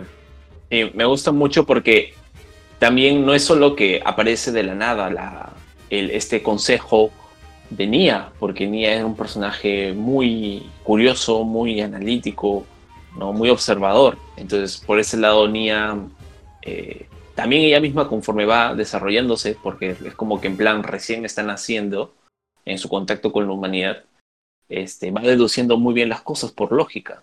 ¿No? Entonces, tiene una, una imagen muy purista de lo que es la humanidad efecto Rey y Anami, eh, no sé, otros cuantos más. Ya saben a qué me refiero, ¿no? Este efecto humano recién nacido que puede comienza a absorber todo. Entonces, este. Y lo que dices también es cierto, porque recordemos que Kamina en dos o tres ocasiones, previo a su muerte, lógicamente, había indicado que la razón era ese, ese trocito de, de, razón, ¿no? Eh, de raciocinio por parte de, de Simón lo que finalmente hacía que, que Camina esté vivo hasta ese momento. Incluso Camina a veces, muchas veces, hacía mucho el tema de seguir peleando, seguir peleando, seguir peleando, seguir peleando, seguir peleando, seguir peleando. hasta que Simón Hasta, ajá. Pero Simón finalmente era el tema de esa ancla, ¿no? A la realidad de, oye, ya está siendo intransigente, está siendo un necio ridículo, estúpido. Entonces, este, por ejemplo, en el momento donde menos tenía que parar Simón, para, ¿no? Y termina siendo un la, trayendo como consecuencia la, la muerte de Camille. Este, eh, entonces sí, lo que dice Nia es muy cierto y concluye muy bien los dos puntos de que Simón tiene que ser el mismo Simón. Pero no es algo que tampoco cale inmediatamente, ¿no? Sino que hay un tema de duda, hay un tema de procesar esa idea hay un tema de debatirla, de, debatirla con la misma Nia, con la misma Yoko, incluso con intervenciones de Kitán, ¿no? Para ahí, ¡ping!, darle duro, o sea, meterle un cuchillazo de dolor, no literal, sino figurativamente, emocionalmente. Entonces, este... Claro, es que Nia, tampoco tiene mucho tacto en ese momento, ¿no? Porque lógico claro. por razones. Sí, Nia es un poco robot, también dice cosas bien fuertes también, me acuerdo. Y hablando del personaje de Nia, eh, me gusta también la maestría que de la obra que tienen los, los guionistas, ¿no? Eh, y el equipo de producción de matar a Kamina, no plot armor, no plot holes, y meter al personaje de Nia, porque esto permite, como bien estamos señalando, la evolución total de Simon con respecto al personaje, ¿no? Tener, obliga a Simon a tener que madurar. Y esas básicamente son las palabras finales de Kamina, ¿no? Lo que tú dices, cree en ti, Simon, o sea, tú en ti mismo, tú ya estás, ¿no? Y, y, Simon pasa, ya, pasa a ser ya no el, protegir, el protegido, sino el que tiene que proteger. Él tiene que proteger a los otros porque él es el que tiene el poder espiral. Claro, él tiene, que llenar el liderazgo que dejó Camina, ¿no? Porque ahí entre la brigada de no, yo soy el líder, no soy el líder, ¿no? Pero ahí nadie, nadie podía cubrir ese liderazgo, ¿no? Nadie, nadie podía cubrirlo a las expectativas de, de, lo que fue Camina, ¿no? A ese nivel. Entonces, este, Kitan trataba de empujar el carro, nada más, como diciendo, tenemos que seguir en la lucha, tenemos que seguir en la lucha, igual Yoko. Pero sin una... Claro, faltaba, faltaba el que lo levantara, porque si no te, no, te acuerdas, pero cuando, cuando Yoko y Kitan tienen este momento casi al final, Yoko le dice, ¿no? Si bien Simón fue el que nos levantó, tú Kitan fuiste el que nos empujaste. Exacto, cierto, tienes toda la razón. Y ahí vemos cómo incluso desde ese momento el personaje de Kitan tenía una razón de ser, ¿no? No era simplemente relleno graciosito y hacer el, el, Onicha. Me gusta también que Kitan sea un personaje claramente que se nota directamente la influencia de Kamina, pero de otra forma, a diferencia de, de, de Simon, ¿no? O que como que Kitan sí quería, se acomplejaba por la personalidad misma de, de Kamina y él quería ser este, un Kamina 2, pero sin querer admitirlo, ¿no? O sea, lo respetaba mucho, lo miraba bastante. Y, y por ejemplo, en el capítulo 10, que cuando dice, mi viejo, en resumen, ¿no? Mi viejo me votó porque cuestioné mi razón de ser, ¿no? Mi existencia, para qué nací. Menuda tolerancia la de Rey Espiral XD, ¿no? O y, y también dice algo como que no me imagino a mi padre haciendo cosas malas sin una buena razón. Y en el capítulo 2, capítulo 3 ya se habían soltado este tema de que la humanidad está acá y no sabemos por qué. Este, este tema de la razón, o sea que ella niña dice, no, mi viejo es racional, amigos. Mi viejo emocional para cuando me, me votó a mí, ¿no?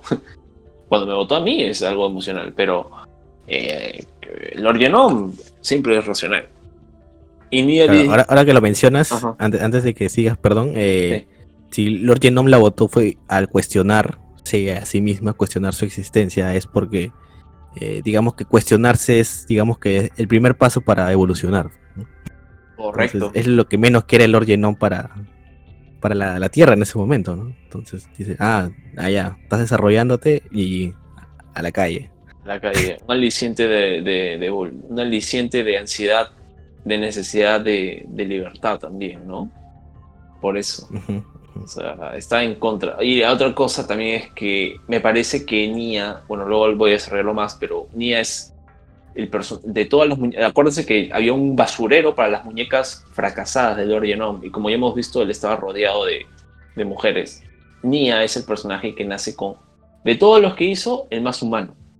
¿no? Al igual que Vidal, de todos los hombres bestia, fue el que también este, desarrolló cierta individualidad, ¿no? cierta curiosidad. Entonces, podemos decir, no sé, bueno, Viral y también Nia eran formas de vida y que ambos desarrollaron, eh, no eran como múnculos o seres 100% artificiales, ¿no? sino que todo lo contrario, podemos decir que desarrollaron alma, personalidad. Entonces, por ese lado, muy interesante. Muy interesante cómo se plantea desde ya el personaje de Nia y también el personaje de Viral. Y Nia es algo súper cierto y cruel, que, que dice, Simón, no puedes depender de un muerto. Qué crudo, Cold. Sup- Super Frozen, mi amiga. bro, no puedes decir eso. Pero él lo- ella lo dice en un, Sí. eh, ella lo dice lógicamente en un sentido de acción, de materia, ¿no? Y no le falta, y, y objetivamente es, es correcto. porque Lógica, pues. ¿no? Lo que ella le dice es, claro, por lógica. O sea, la forma no fue la correcta, pero Nia está diciendo algo cierto. Y Simón lo también lo interpreta así, sabe que lo que ella está diciendo no le falta razón, ¿no? O sea, lo que aprende Nia con el pasar de los capítulos, por ejemplo, el capítulo de la playa y tal, es a agarrar tino, a agarrar empatía, prudencia. Era una boca floja, muy lógica e inteligente, muy analítica, pero no tenía tino. ¿Y el, el diseño de los ojos de Nia ya se había visto antes o se ha visto en otro lado? Porque solo los he. No. Los he hecho match con Fire Force, nada más. Dije, ah, estos ojos son iguales a los de Fire Force. Dije, ¿de Este, aquí salieron? De hecho, no. Eh, fue la primera vez que yo vi ese tipo de ojos. He visto en otros animes de Studio Trigger también tiene el mismo tema. Pero así, ojitos de esa forma particular, no. Bueno, Naruto, hay- han habido poderes visuales, han habido poderes visuales anteriormente, claro que han habido poderes visuales, ojos con marquitas y tal, ¿no? Sin ir más lejos, el Sharingan de los, de la, del clan Uchiha de Naruto, ¿no? Súper conocidos. Entonces, este, Ujú. pero con ese detalle de color, ¿no? Ese detalle de, de color aquí, color allá, con una figurita, no. Hibana, Eso, por ejemplo. ¿no? claro, Hibana, Hibana, totalmente. Ese es el primero que se viene a la mente. El diseño de, de ambos personajes, pero como estamos hablando de Nia, me siento en el de Nia, es una genialidad. No solo en la paleta de colores, lo que inspira, como ya mencionaste, el personaje de por sí era contraste total de toda la paleta que ofrecía el capítulo post muerte de Kamina. Entonces, es increíble. Ves ahorita, por ejemplo, Nia, y Nia es la típica e-girl, pastelito rosa, Sailor Moon, ¿no? Con todos esos colores este, muy alegres. Y pues, es increíble, es increíble, es increíble. El tema del diseño netamente de Nia me parece una genialidad única. El tema del cabello, que se corta luego el cabello, que le pongan una chompita, los zapatos, etc. Luego ya entramos tal vez al capítulo 13, por ejemplo, de lo que he apuntado en una observación acá. que, que me encanta, que es cuando Viral se entera que Kamin está muerto. Sí, sí, claro, le está peleando con Rosyu, ¿no? Y, y dices, vas a morir, Camina, y Rosyu, "Ta madre, voy a morir por una confusión. porque Viral se está yendo all-in, porque piensa que es Camina, pero en realidad es Rosyu. Sí, tal cual. Y, y es bueno, ¿ah? porque me hizo acordar, salvando las diferencias, Es un shock. salvando las diferencias, no las distancias. No es que uno sea mejor que el otro, pero sí las diferencias. Me hizo acordar mucho Endeavor enterándose de lo de All Might. Eh, como que Viral, incluso Kamina había sido, es tan genial el personaje que afectó a los malos del otro bando, ¿no? El- la convicción Viral seguro había estado exterminando. Recordemos que Viral era uno de los grandes soldados, si no el mejor, para el plan de erradicación de la humanidad, ¿no? O sea, de, por parte de, de, de Lord Genom. Entonces, este, Claro, era un comandante, era. o sea, ¿no? Sí. Tenía su, un rango militar y era la mano derecha de Timilfo también. Así que. es- este no, tipo no reventaba, era cualquiera. reventaba, Sí. reventaba a todos. Claro, le partía la madre a, a, a cuanto humano se encontraba o quería salir a la superficie, los cazaba, los hacía shit. Desde que se haya topado contra un tipo como Kamina, que nunca se rindió, que incluso le peleaba, que incluso muy buena animación en las primeras con peleas. Sí, las primeras peleas, por ejemplo, que Kamina va con la espada y, y que Kitan tiene un cuchillito y que luego camina con una estrategia, ¡fum! le corta, intercambian golpes, todo ese tipo de cosas. Muy, muy, muy bueno. O sea, me gusta porque Kamina influye en todos, incluso en, en- en un personaje como Viral, que es el enemigo. Y Viral se decepciona, o sea, incluso tal vez había hecho, se había hecho ya un, como que un plan de vida, ¿no? No, yo tengo que ir y me echarme con Kamina. Este tipo, yo me lo tengo que enfrentar. ¿no? Un poquito Claro, lo que Viral a pasa su con... estilo pasa por su luto también, ¿no? Sí, a su estilo pasa por su luto. El tipo se, cu- se cuestiona todo. Y, y finalmente eh, rivaliza con Shimon para darse cuenta de que hay cosas que trascienden a su propia existencia del mismo, de los hombres bestia, ¿no? Y que son herramientas que, que, que- no tienen necesariamente un plan eh, definido por, por decisión propia. Viral es buenísimo.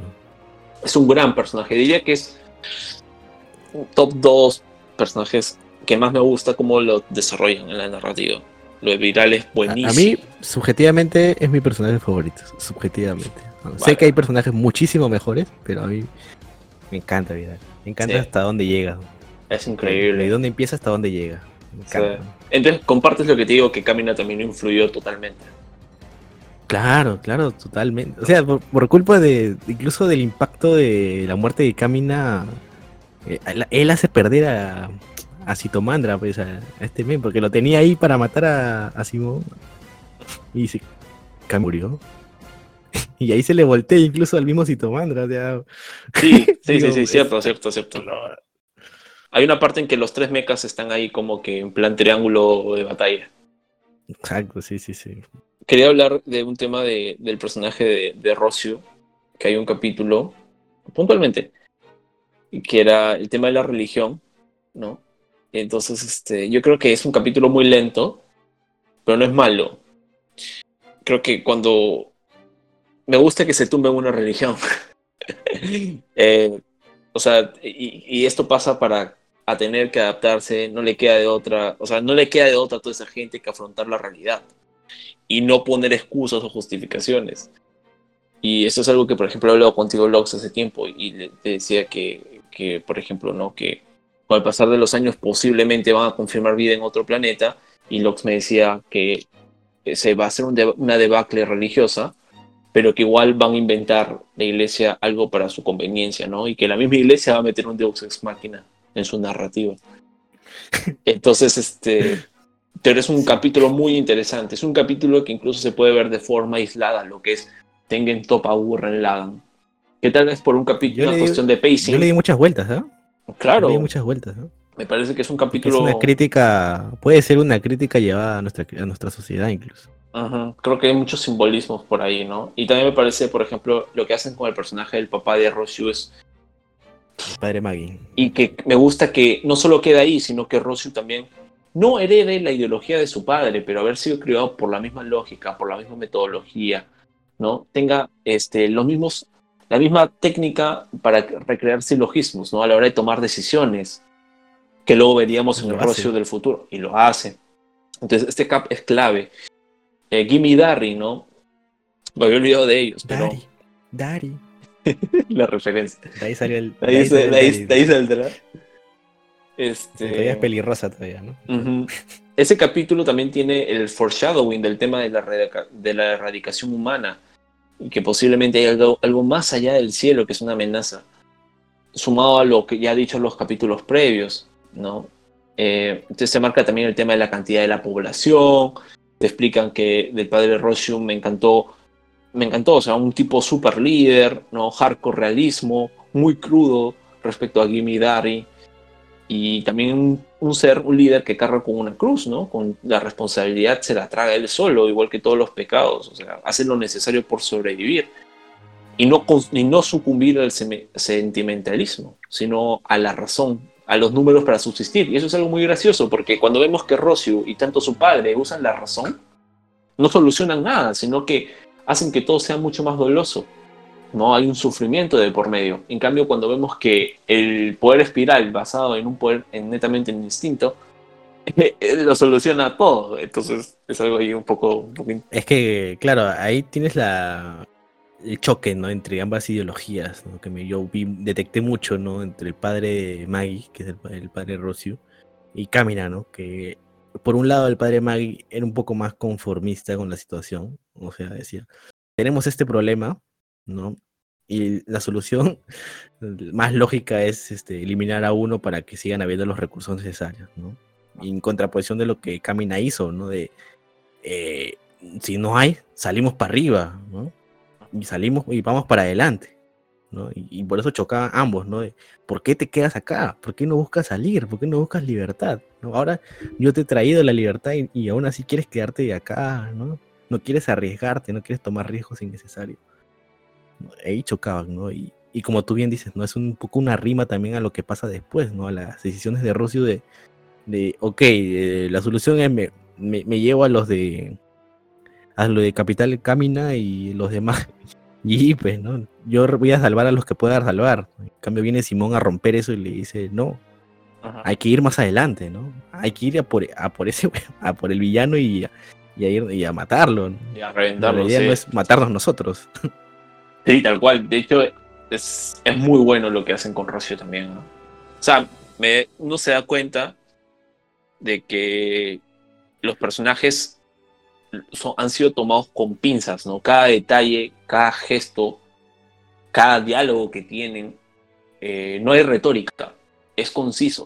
O sea, sí, es cierto, estéticamente hay metáforas, florituras por aquí, por allá, que uno dice, ah, mira, esto es un simbolismo de esto y tal me parece que el trabajo más grande que hacen es que no redundan en cosas. En Gurren Lagann, también como serie, es muy, muy bueno en eso. Por ejemplo, me parece que en otros animes de Studio Trigger no se hace con ese, ese fallan en ese tipo de aspectos, incluyendo en Darling in the Franks. Me parece que hay cosas que son muy redundantes, por mencionar una de, los, de las cosas que objetivamente todos van a estar de acuerdo, el tema del, del casting, de la cantidad de personajes. ¿no? En fin. Sí, eh, de repente, como estamos hablando de Rocio y hilando ya con el segundo arco narrativo, hay que mencionarlo, detallitos que nos faltan, que nos gustaría mencionar sobre el primer arco, ¿no? Hasta la derrota del Lord Genom. Para no irnos de largo, si no, Sí, sí, sí. nos quedamos todo el día.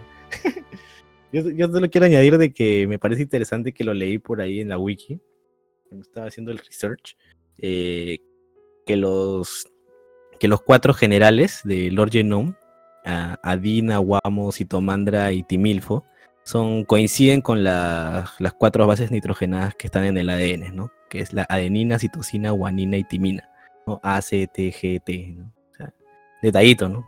El ADN, ¿no? El, el genoma espiral, ¿no? La hélice, el doble hélice. Es un detalle menor. Es una buena y buena y me gusta, me gusta. Buenísimo, buenísimo. Buenísima. Que todo se basa en el ADN. Y otra, otra cosa también es que cada uno representa una fuerza, ¿no? O sea, el Lord Genom tenía la, fuerza del mar, la fuerza de la tierra, la fuerza del aire. Incluso Sí, tenía sí, claro. Capital Terra, que ten- sabemos que lo escondía en la luna. O sea, Lord Genom estaba, no estaba preparado para enfrentar los antiespirales, obvio que no. Pero sí está, había planificado muy bien cómo agarrar y mantener a los humanos bajo control, por ese lado con toda su fuerza. O sea, que las fuerzas de los hombres bestias, lo que quiero decir, Eh, no, no es algo al azar, sino que también está bien organizadita y pensada narrativamente, como estructura. Ahora, este, hablando de tema ya después, ya tal vez la parte de la pelea contra Lord Genom, el gran reveal de la verdad de los hombres bestia, los verdaderos motivos de por qué los humanos tienen que seguir debajo del subsuelo, cuando Lord Genom se lo dice a Viral y le dice, te voy a dar un don, ¿no? La inmortalidad.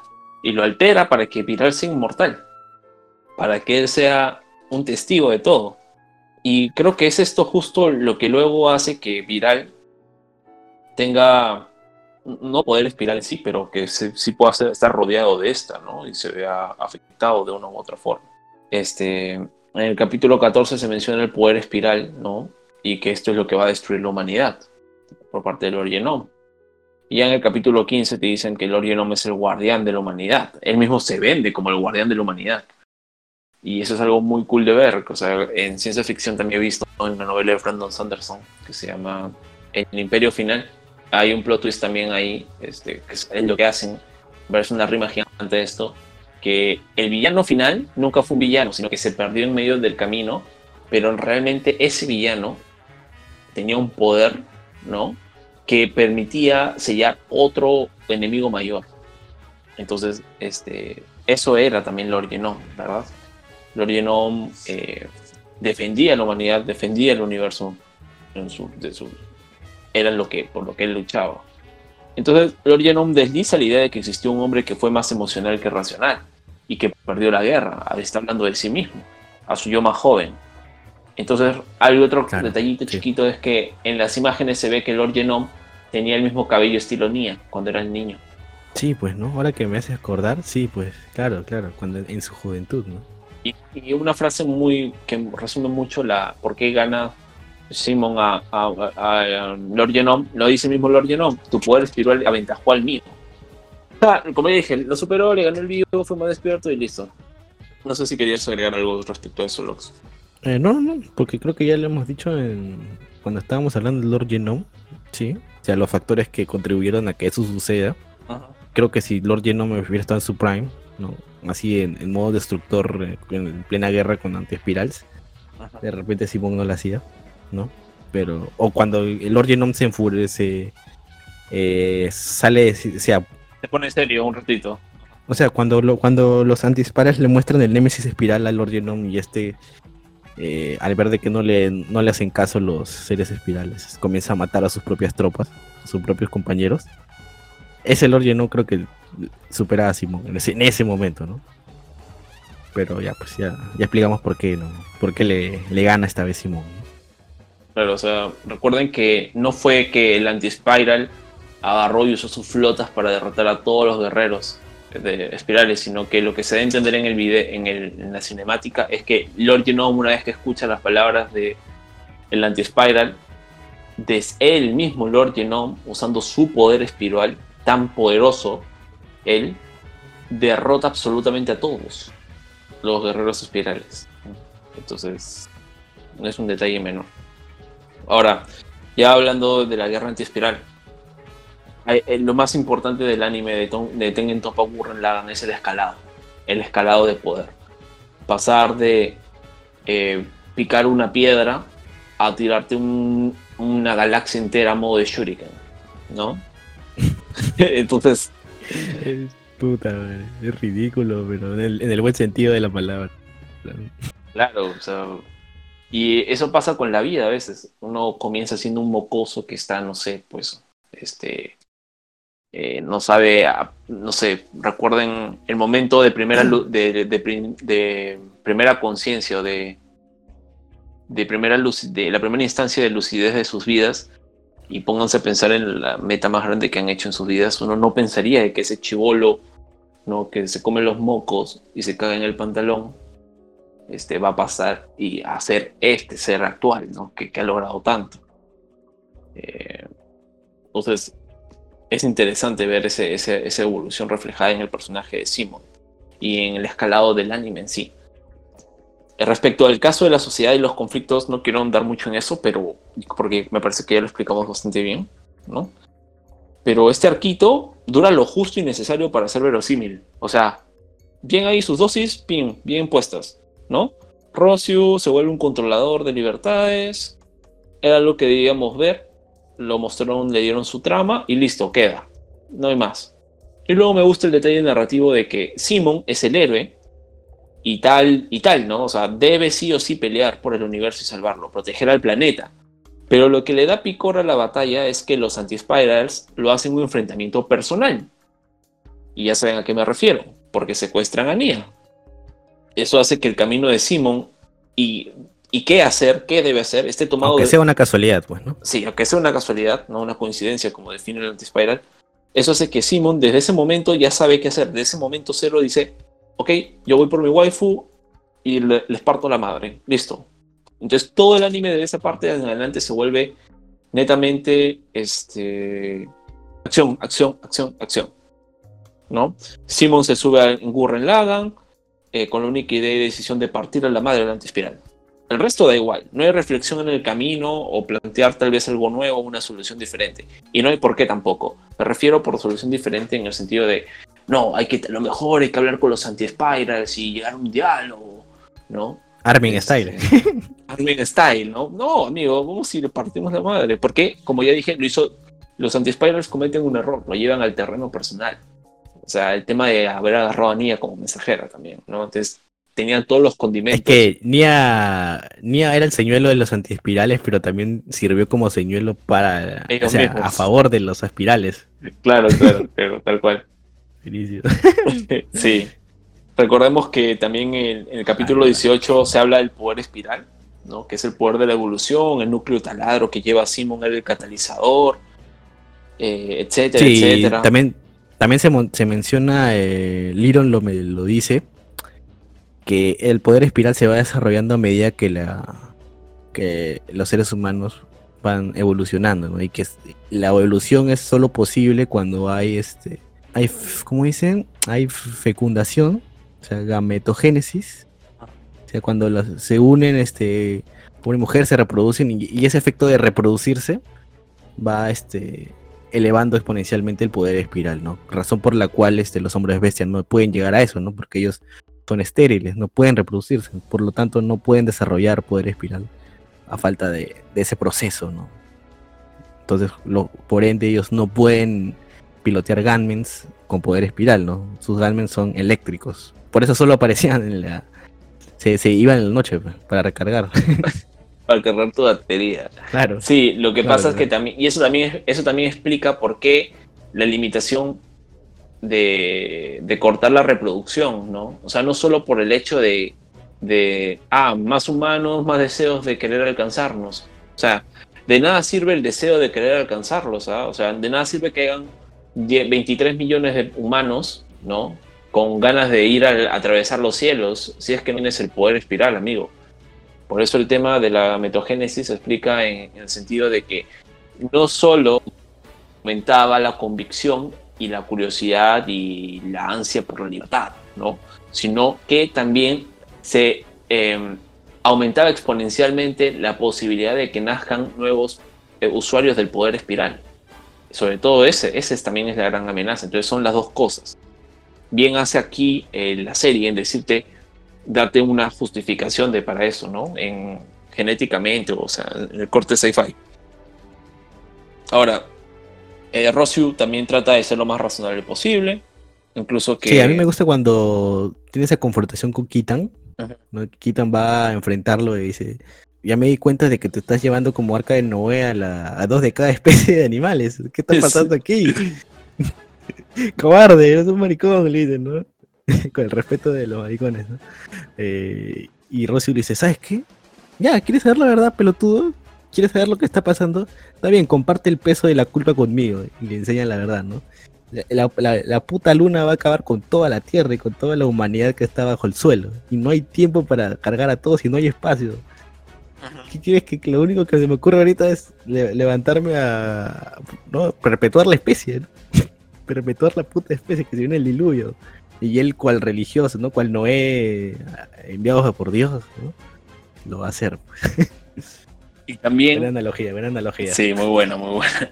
Y también frente a la inoperancia o eficacia por defenderse frente a un un agente externo, porque acá tú puedes ver a los anti-spirals como el coronavirus, ¿no? Como un agente externo nuevo que nadie sabe muy bien cómo enfrentarlo y comienza a ver el caos.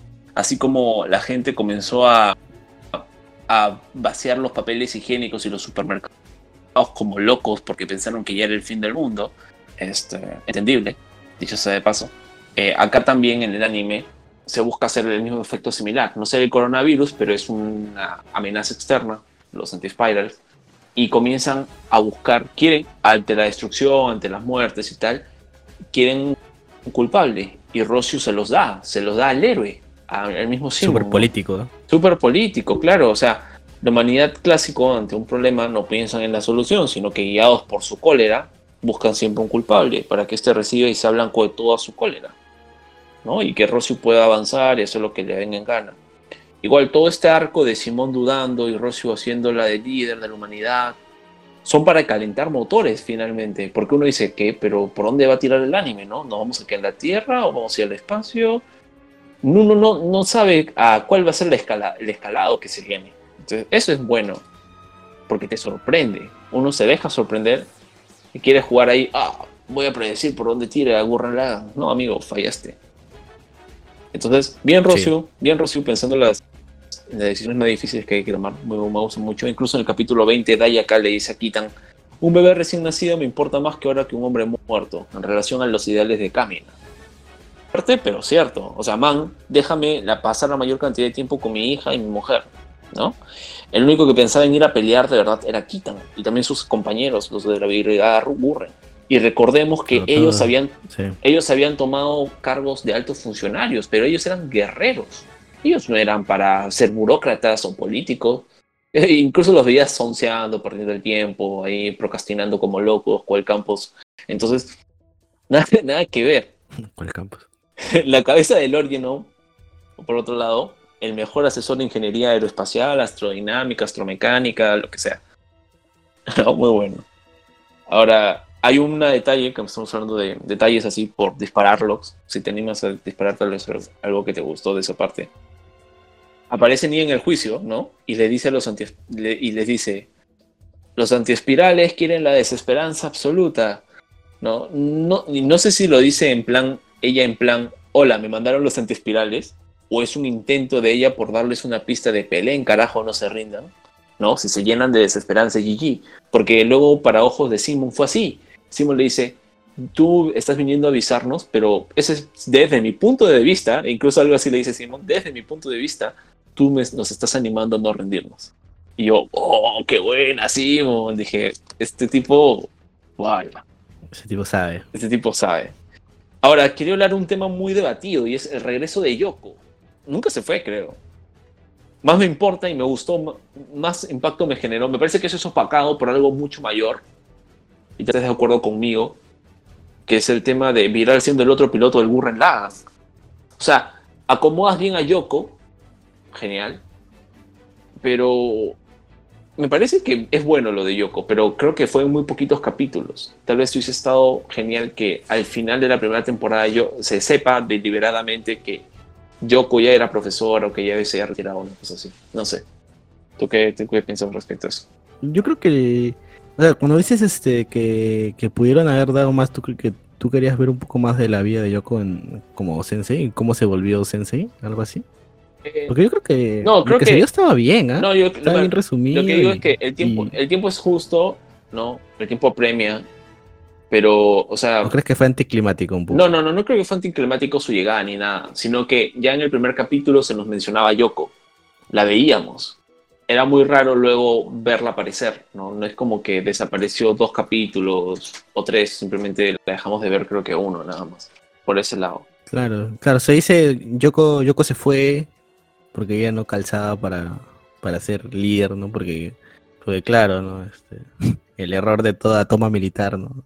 Ponen entre los guerreros, los campeones se ponen líderes de cada, líderes políticos de cada, es ministro de cada, ¿no? De cada sector, ¿no? Claro, algo tipo este, ese, el Juego de Tronos al final.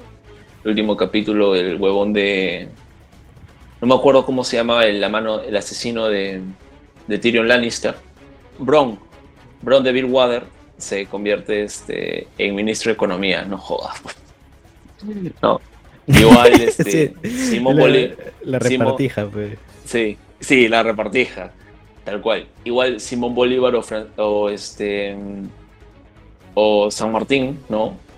Eh, queriendo ser inmediatamente presidentes, ¿verdad? Cuando ellos eran simplemente eran los liberadores, los jefes de combate, de guerra, ¿no? Es por ser bueno en un campo no determina que vas a ser el mejor en otro campo, ¿verdad? O sea, no hay ciencia cierta para eso. Y eso ocurrió con los, con ellos, con los de la Brigada Gurren, porque fueron las figuras heroicas.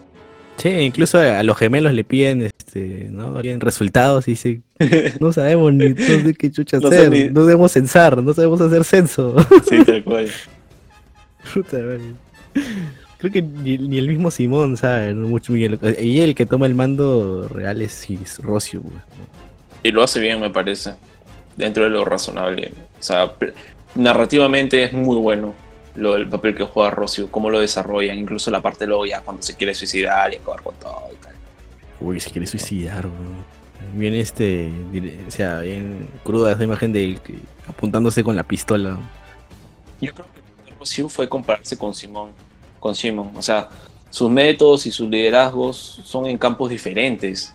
Eh, la frustración de Rocio es no ser él quien vaya en el Gurren Laga rompiendo hortos y acertando en todas sus decisiones. Eso es algo que a Ro- Rocio no, no, no puede ver. ¿no? Es como que, mm, no sé, como me pongo a pensar en un presidente y, por ejemplo, no sé, el presidente de Argentina y tiene a Lionel Messi o digo Armando Maradona, ¿no? Todos los presidentes les gustarían gozar de la fama de Maradona o de Messi, ¿no? Esa, esa aprobación. Pero, y le envidian, de, de- de hecho, ¿no? Pero son campos totalmente diferentes. Una cosa es el campo político y otra cosa es el campo de la guerra o de la- del combate, que es donde está Sim. Entonces, más que Claro, todo, claro, son ellos eran figuras distintas. Sí, son cosas distintas, pero Rocio lo apunta por el lado de, del orgullo, ¿no? Del orgullo de cómo eh, Simon sí llega a la gente y él no. ¿Por qué lo emotivo sí llega y por qué el razonamiento no? La, decisión la decisión premeditada, el cálculo no me sirve. Y bueno, amigo Rocio, parece que no te enteraste de la frase de dejarlo lo- la razón para hacer lo imposible. Entonces, pero igual Rocio cargó con la más difícil. Entonces concluye de que básicamente de que él no sirve y que se ha equivocado y quiere suicidarse, pues, ¿no? Y acá el Lagann activa uno de sus poderes de ruptura espacial, espacio-temporal y atraviesa todo. Una y- teleportación sensitiva, ¿no? Algo así. Sí, Puñetazo, puñetazo para Rocio también. sí. Es una rimaza con lo de Camina, ¿no? Qué bueno. O sea, ahí ya te dice que Simon está tan. que está muy maduro. Ahora él es el que puñetea ahora, ¿no? Claro. Despierta. Claro, exacto, exacto. Y no lo hace como un personaje ajeno al inicio de la serie, porque Rocio es introducido en el, capítulo 6, entonces siempre ha estado ahí. Y, la- y el tema de, la, de, de Viral también es buenísimo. O sea, no sé cómo escribirlo, pero me parece tan bueno. Ah, lo de su momento en la cárcel.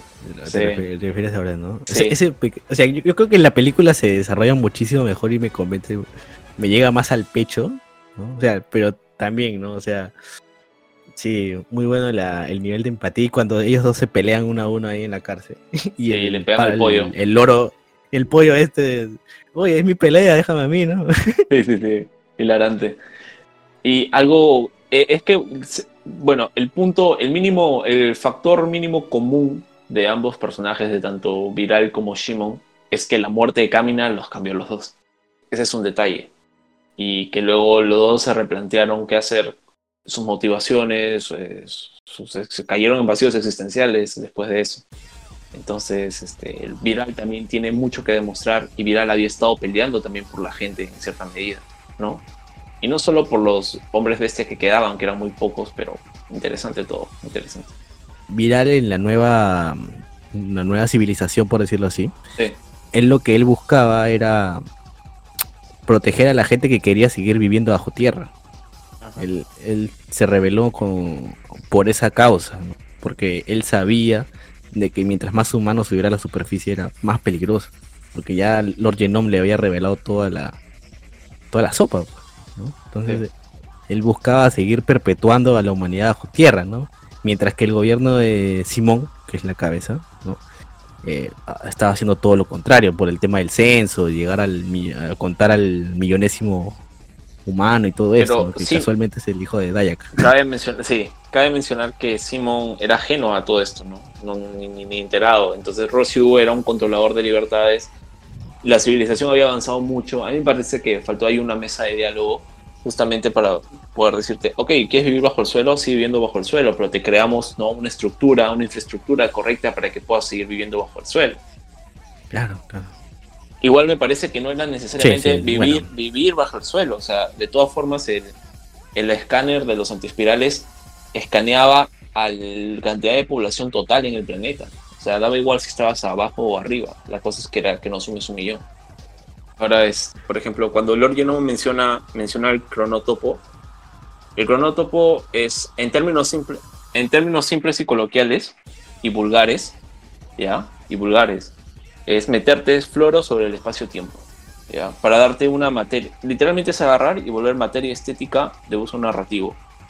Eh, por ejemplo, ¿para qué se usa esto? Es para poder hacer que un humano, ¿no? En tu narrativa, en lo que estás escribiendo tú, pueda procesar o entender el, tema de espacio temporal, ¿no? Algo de ciencia ficción que se sale de la lógica es metes un cronotopo y dices cronotopo y listo. O sea, así tan ridículo como lo estoy explicando. ¿Y cómo es posible que se haya creado una abertura espacio-temporal, no? ¿Cómo es posible que se haya creado una, espacio, una abertura espacio-temporal? Un cronotopo, amigo, ya está. ¿De dónde viene? Lógicamente lo estoy explicando de la forma más simplista, pero hay un porqué, una cuestión de análisis narrativo de de la literatura y de por qué, cómo hacer que la materia que tú explicas en tu narrativa se vuelva más coherente y creíble y tal, ¿no? Y el uso es por, por ejemplo, parte mucho de dos rusos, de Mikhail Bakhtin y de Fyodor Dostoyevsky, que hay incluso Dostoyevsky en muchos de sus poemas desarrolla el tema del cronotopo justamente para hacer poesía, referencia, versos, metáforas respecto al alma, respecto al espacio, el tiempo y tal, ¿no? Entonces, esto se llama cronotopo. Luego también hace una interesante mención, que es a la décima dimensión, y también a la, a la, a la membrana, hace el original. Y eso es buenísimo, porque es una joyita física de aquellas. ¿Por qué? Porque es lo que le decía Locke, es física cuántica, quantum mechanics, y es dar el pasito extra de Einstein. Y, o sea, eh, para explicarlo rápidamente, se dice que, por ejemplo, ¿no? cuarta dimensión es espacio-tiempo, porque es observable. Y la primera es un punto, luego vienen dos planos, luego está el 3D, luego viene la the string, la cuerda, ¿no? y luego vienen las membranas, luego, y luego la membrana, y luego viene el brain. Y brain es justamente a lo que se refiere el, el ¿no? Esa extra las dimensiones extra, que no tiene una traducción en castellano. Eh, sobre respecto a la teoría cuántica, la teoría de las cuerdas, ¿no? que es una teoría de gravedad cuántica. La física cuántica, la quantum mechanics, o sea, permite el estudio para que la gente entienda del comportamiento de los átomos, ¿no? Y funciona de maravilla. Pero no pasa lo mismo cuando tú la, adhieres a la ecuación el tema de la gravedad. No se adhiere bien la ecuación. ¿Y cuál es el tema? ¿Por qué, salta, por qué es la referencia a Tengen Power Que lo complicado y lo malo es que esta teoría de teoría de las cuerdas, es decir, la teoría de la gravedad cuántica, solo funciona cuando el espacio-tiempo es, es décima dimensional o de 10 dimensiones. Entonces, ¿qué es lo que se hace? Se, esconde esas de 6 dimensiones y por fin lo puedes estudiar. Entonces, a alguien le interesa, son trabajos de, actuales de física y matemática con Carlos y Klein. Y cómo lo justifican en Topa Gurren como estoy diciendo, es que confirma, entendiendo un poco confirmas la observación de la décima dimensión, significa que puedes transportarte por coordenada a ese, a, a ese lugar. De hecho, te podrías teletransportar teóricamente a cualquier parte del universo con eso. ¿no? Que es lo que vemos que hacen. Cualquier parte del universo y cualquier parte del espacio-tiempo.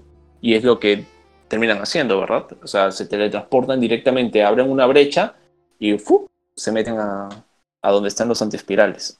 Entonces. Sí, es- me, me gustó el, el uso de estas anclas interdimensionales que usan. Ujú. Baja. Visualmente, de madre. sí.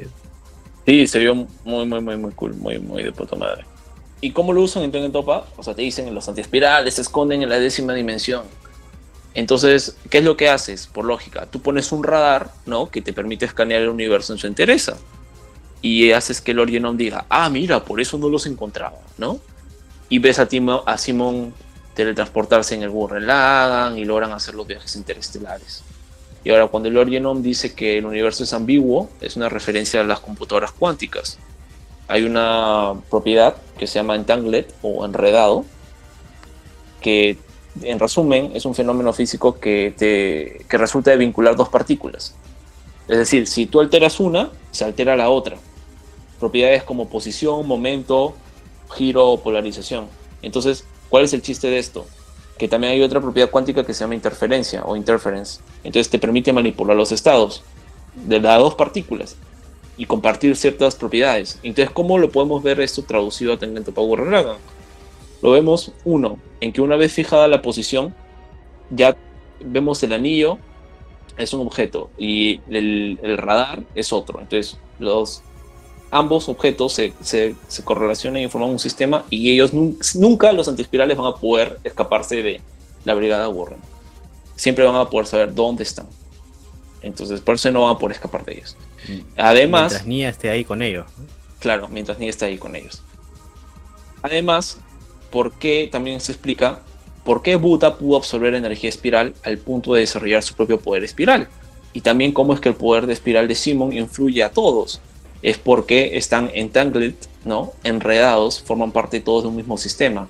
Simon está enredado con Buta, formaron parte de un sistema desde el principio de la serie. Luego Simon, cada vez que se transforma y comenzó a, a juntarse, cada vez que el Lagan se unía a una parte mecánica, ¿no? otro robot, y habían seres orgánicos ahí, también formaban parte de un sistema, de un todo. Entonces, cambiar la propiedad de Simon también beneficiaba las a las, en otras cualidades a todos los miembros. Me dejo entender. Por eso, por ejemplo, hay una parte en que llega a tal punto en que los mismos miembros de la brigada Gurren podían teletransportarse estando dentro de la, de, del Gurren Lagann, ¿no? Nave gigantesca. Por último, también Liron habla lo que mencionaba Lox del tema del giroscopio, que es la serie, es, es la idea fundamental sobre la cual se sustenta la serie, ¿no? El tema del ciclo, la idea del universo espiral en continua expansión y aceleración. Que la creación busca cubrir el vacío y el apocalipsis universal o, el o espiral vendría a ser la regresión. Es decir, que el vacío vuelva a cubrir o que el vacío se coma la creación. Entonces también, por ejemplo, una de las teorías cuánticas eh, busca identificar el punto cero, ¿no? el centro del universo. Y es, eso es lo que se llega a ver, por ejemplo, en la película de Gurren Lagann, en- cuando chocan los dos Giga Breakers, ¿no? Vemos cómo literalmente se comienza a, a- condensar el universo hasta un punto en común, como que si fuese su centro. Eso me hizo acordar a mí una de las, también una de las teorías de las cuerdas, una de las mejores teorías de cuerdas, que es la de la gravedad, que es la que ya mencioné, pero se le agrega la gran teoría de la unificación. Googleenlo si quieren, la gran teoría de la unificación. Es muy interesante.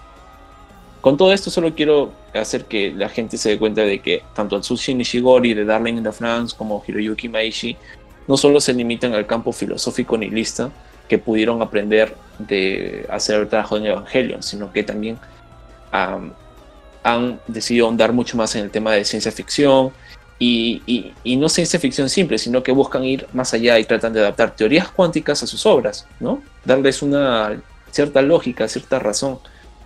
Em, algo que pasa, por ejemplo, mucho con Star Trek, y a lo mejor razón por la cual para muchos Star Trek es aburrido. Así que ya saben, cualquier cosa justifican con un cronotopo nada más. Y ya está. まだキングキタンが残ってるぜお守り代わりに拝借してきたグレン・ラガンのドリル使わせてもらうぜ来たこいつはシモンの大グランダンの人間のいやこの俺様の魂だてめえごときに食い尽くせるか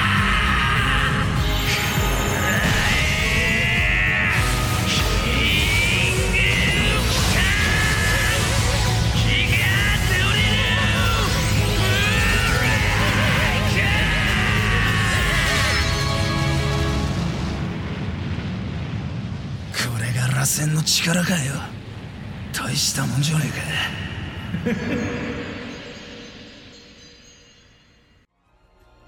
Pero bueno, ya que estamos ya en el espacio este y siguiendo en ese momento, siguiendo en ese momento y no retroceder, ¿qué te parece si hablamos de el sacrificio de nuestro buen amigo Kita? Vamos con eso. Ya.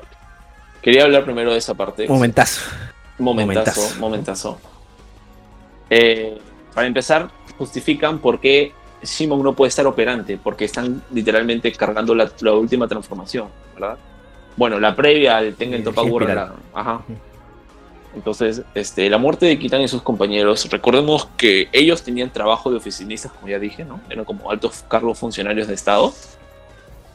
Y lo que dije, o sea, ser un héroe de la libertad o revolución, mismo Simón Bolívar o José San Martín, no significa que vayas a ser un excelente político, estadista líder, ¿no?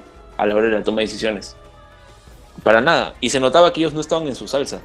Se notaba inquietos, incómodos. Y el mejor ejemplo era Kitan. Kitan. O sea, Kitan eh, se notaba que estaba muy, muy hiperactivo, ¿no? Iba de un lado para otro, buscando respuestas, preguntas, quería empujar incluso a Dai acá a volver a pelear y todo. No sé, eh, es muy épico, es muy épico, o sea, la muerte de, de- el hecho de que Kitán al final sea un personaje tan poderoso y que finalmente uno diga, wow, o sea, Kitán trascendió y fue más que Kamina en términos de poder, de fuerza, ¿no? Sí. Wow, tal vez Kitán pudo llegar a ser más que Shimon. Sí, al finalmente despertó los dos ojos, ¿no? En el poder espiral, mismo Lord Lleno. Sí, sí, sí. Y, toda esta toda esta narrativa que crean del campo de muerte espiral y, y todo este obstáculo que tienen que atravesar. eh, el tema del cementerio de, de Lagans también. Me encanta ese detallito. Un poco para dar el contexto de lo que de, lo de Kitan. Este detallito de que ustedes son uno más del montón. No se creen especiales. Miles como ustedes han llegado hasta este punto y ya acá han acabado. La desesper- el intento de desesperanzar, ¿no? De acabar, enterrar, pisotear la voluntad, ¿no? Tal como hicieron con Lord Genome, de, de los antiespirales para, para la brigada Gurren, ¿no? Un importante detalle, ¿no? Y cómo es que al principio lo iba a hacer Yoko, o sea, es como que no es que Kitan tampoco ha sido especial, sino todos estaban dispuestos a sacrificarse para poder seguir adelante, porque han llegado hasta este punto, ¿no? Pero Kitan asume ese rol justificado porque dicen que solamente este King Kitan, su gunman, este, podía llegar hasta ese punto, ¿no? Podía aguantar este, creo que tanta presión no, o algo, o algo así por el estilo, o, por- o podía cargar con el taladro, un tema así, no, no recuerdo bien, el, había un motivo, pero no recuerdo bien. Hacen ahorita. que la- hay una justificación técnica de por qué tenía que ser Kitán. Ujú. Claro, en pocas palabras sí, pues, no, tiene que ser King Kitan porque su gunman es el más apropiado. ¿no? Y, y el, y el tema, ¿no? Que, lo- que estos chi- chiquillos, este, Darry dice, ¿por qué no puedo sacrificarme como ustedes? ¿no? Y, y Kitan no pues, sabe qué decir, porque él no es Kamina, pues. Él no es el, el marquetero, pues. él es la muerte, él no te sabe vender la muerte. Y dice, yo lo estoy haciendo Buena esa, no quiero, te sabe, no te sabe vender la muerte. Me gustó, me gustó. Exacto, pues, exacto, ¿no? Entonces, este, ¿cómo le dices a un niño que tiene que morir por una causa? Ya, y, y- y- y ni siquiera la tiene tan difícil porque el niño parece que quiere tener esas ganas, pero pero el miedo, pues, ¿no? Y quitan, este, no trata nunca de, de llegar a ser camino, incluso él mismo le dice a Yoko, nunca voy a poder llegar a tener ese nivel, pero espero que al menos algo de mis, de mis palabras hayan llegado a ellos, ¿no? Y sí, y sí llegan totalmente, ¿no? Le dice, no, lo- creo- los gemelos murieron por salvarlos a ellos, pues, ¿no? Sí. Ah, los gemelos. El F gemelo. también. También, este, varios, ¿no? El, el, el esposo de Leite, de la técnica, la otra técnica, también. Mm, el chino murió muere épica- también. épicamente. Murió épicamente. Sí, sí, sí. Sí, sí, sí, to- todo eso. ah, Había, había un mecha que me gustaba. Había un mecha que me gustaba que era el de Kido. Kit, que era un mono, su mecha, si no me equivoco. Sí, era sí, como sí, un sí, cara sí, de claro, mono. claro. Sí, interesante. Sí, muy bueno, ¿no? Y, y ya, pues quitan, como, como bien decía, nunca intenta hacer camina, no puede llegar a hacerlo, pero, no, este, la muerte que tiene y cómo llega hasta el final, ¿no? Y como es algo, es como en un momento dice, puta madre, este huevón murió por las puras, ¿no? Sí, tonto. no, pues. Sí, sí, sí, tonto de mierda. Por las, estás, acabas de morir por nada. Y, tú- y tú te, Ajá. y tú te lo crees. No jodas. ¿En serio muerto, Kitan? No. no Por muerto. nada. Y, ma- y más Sí, cool porque su gangman original, ¿no? El King Kitan, el chiquitito, seguía en pie. El que no era espacial. Ujú, Claro, el que no era espacial. Claro. Puta, qué avanza. Y se me había llevado este taladro malogrado de Simón de- por la suerte. Sí, aparentemente. En ese momento, claro. Lo que pasa es, sabe que va a morir. no la duda. No duda, no la duda.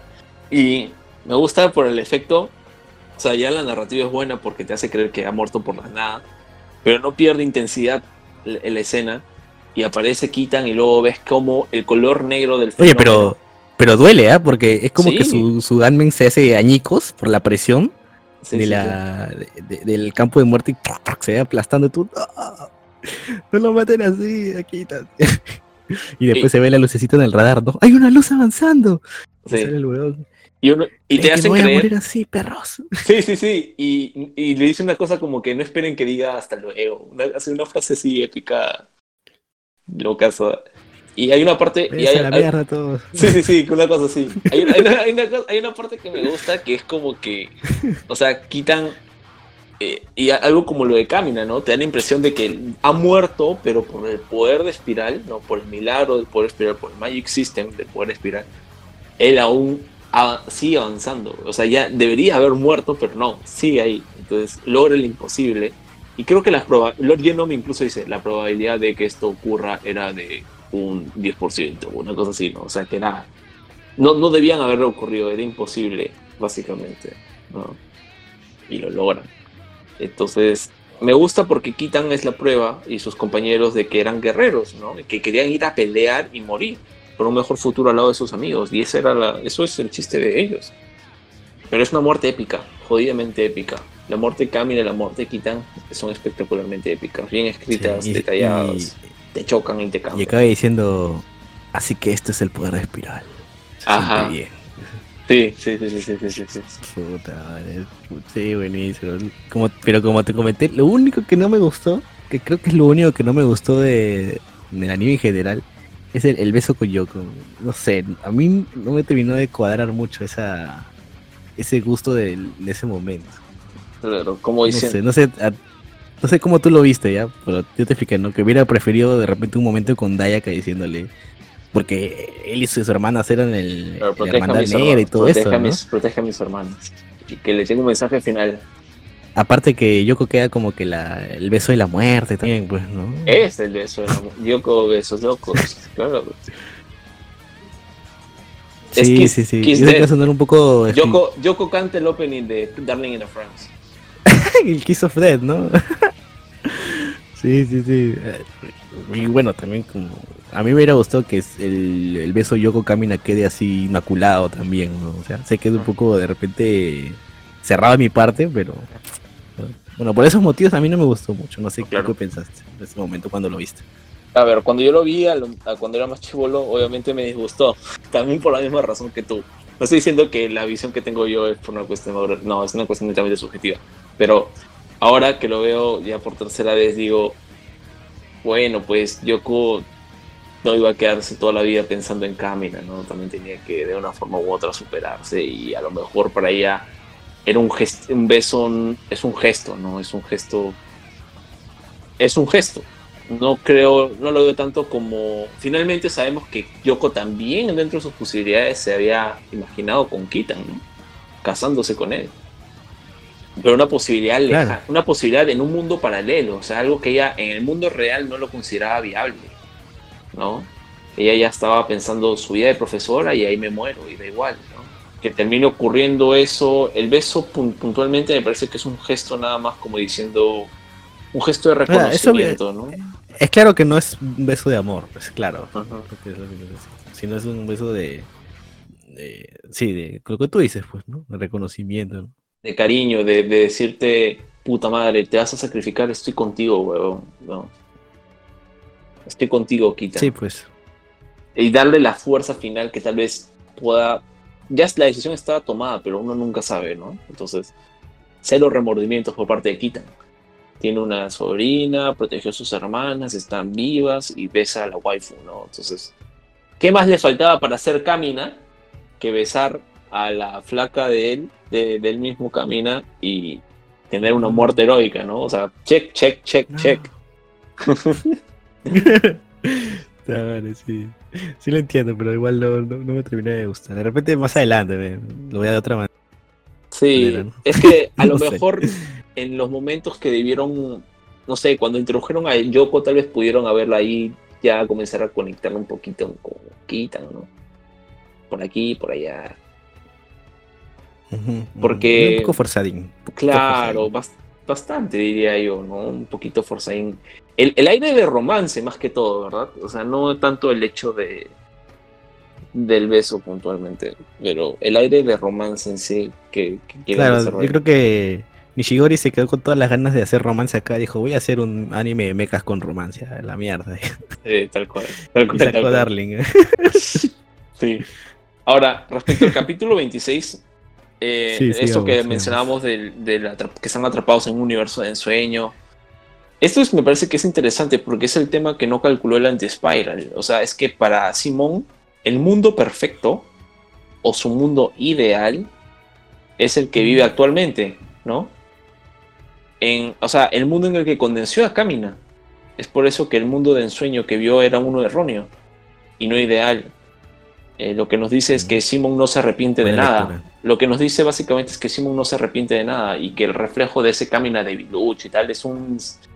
Simon está, está convencido a sobremanera de que es erróneo a más, a más no poder. ¿No? Entonces, lo increíble y genial es pensar que todos despiertan por la influencia de Simon, menos Yoko, que recuerda a Kamina, ¿no? El ideal de ir hacia adelante, avanzar, no arrepentirse. Lo más lógico a pensar es que es el resultado del ideal de Kamina, de saber dónde estás parado y afrontar todos los obstáculos con la frente en alto y una sonrisa. Pero he visto que muchos gringos, mucha gente, y también me parece muy válido de hecho, que creen que es el mismísimo Kamina eh, conectado por el poder espiral de Simon, que es el que aparece ahí. O sea, que no es una no es un Kamina recreado por la imagen de Simon o de Yoko, sino que es literalmente el poder la existencia de Kamina, que es así como Lord Genome tuvo el milagro de poder literalmente, vale, creo que es revivir como término, ¿no? Este, Kamina también pudo aparecerse en esos sueños eh, para darles el último empujón. Claro. Me parece también válido, me parece válido. Yo, Sí. yo soy más de los que dicen Se le puede que- dar la lectura. Sí, yo soy más de los que a favor de que simplemente era el ideal de Simon mismo, ¿no? De un, en un mundo ideal. Y Simon mismo invoca a Kamina. No, al Kamin, no es que Kamina mismo viene del infierno, del paraíso y se materializa. No, no es eso. Yo creo que es el ideal Kamina que está hablando ahí. Sí, yo también opino lo mismo. Creo que es, es el in- no sé, la inconsciencia, en la, en la inconsciente, en la inconsciencia de Simón está ese camino, ¿no? Igual en la de Yoko. No creo que haya un tema de paraíso o cielo, ¿no? Ujú. Sobre todo porque no nos, no, no, nos- en ningún momento nos dan la idea de que eso existe en Gurren Lagann, ¿no? O sea, porque podrías mostrarnos en otro lado, no sé, la, la existencia de un paraíso. Yo sé que Sí. estoy siendo muy exquisito, ¿no? Pero Sí, no. Claro, trato de coger se deja las- abierto. los- lo que hay, ¿no? pues. Claro, por último te lo dejan abierto la posibilidad. o sea, pues, lo que sí creo es que, por ejemplo, ¿por qué decían esto? Porque decían que Kamina decía, oye, estoy acá con estos locos, ¿no? Y señalaba a Kitan que acaba de morir el capítulo anterior. Entonces es como que, ah, eh, pero bueno, no sé. Entonces, este.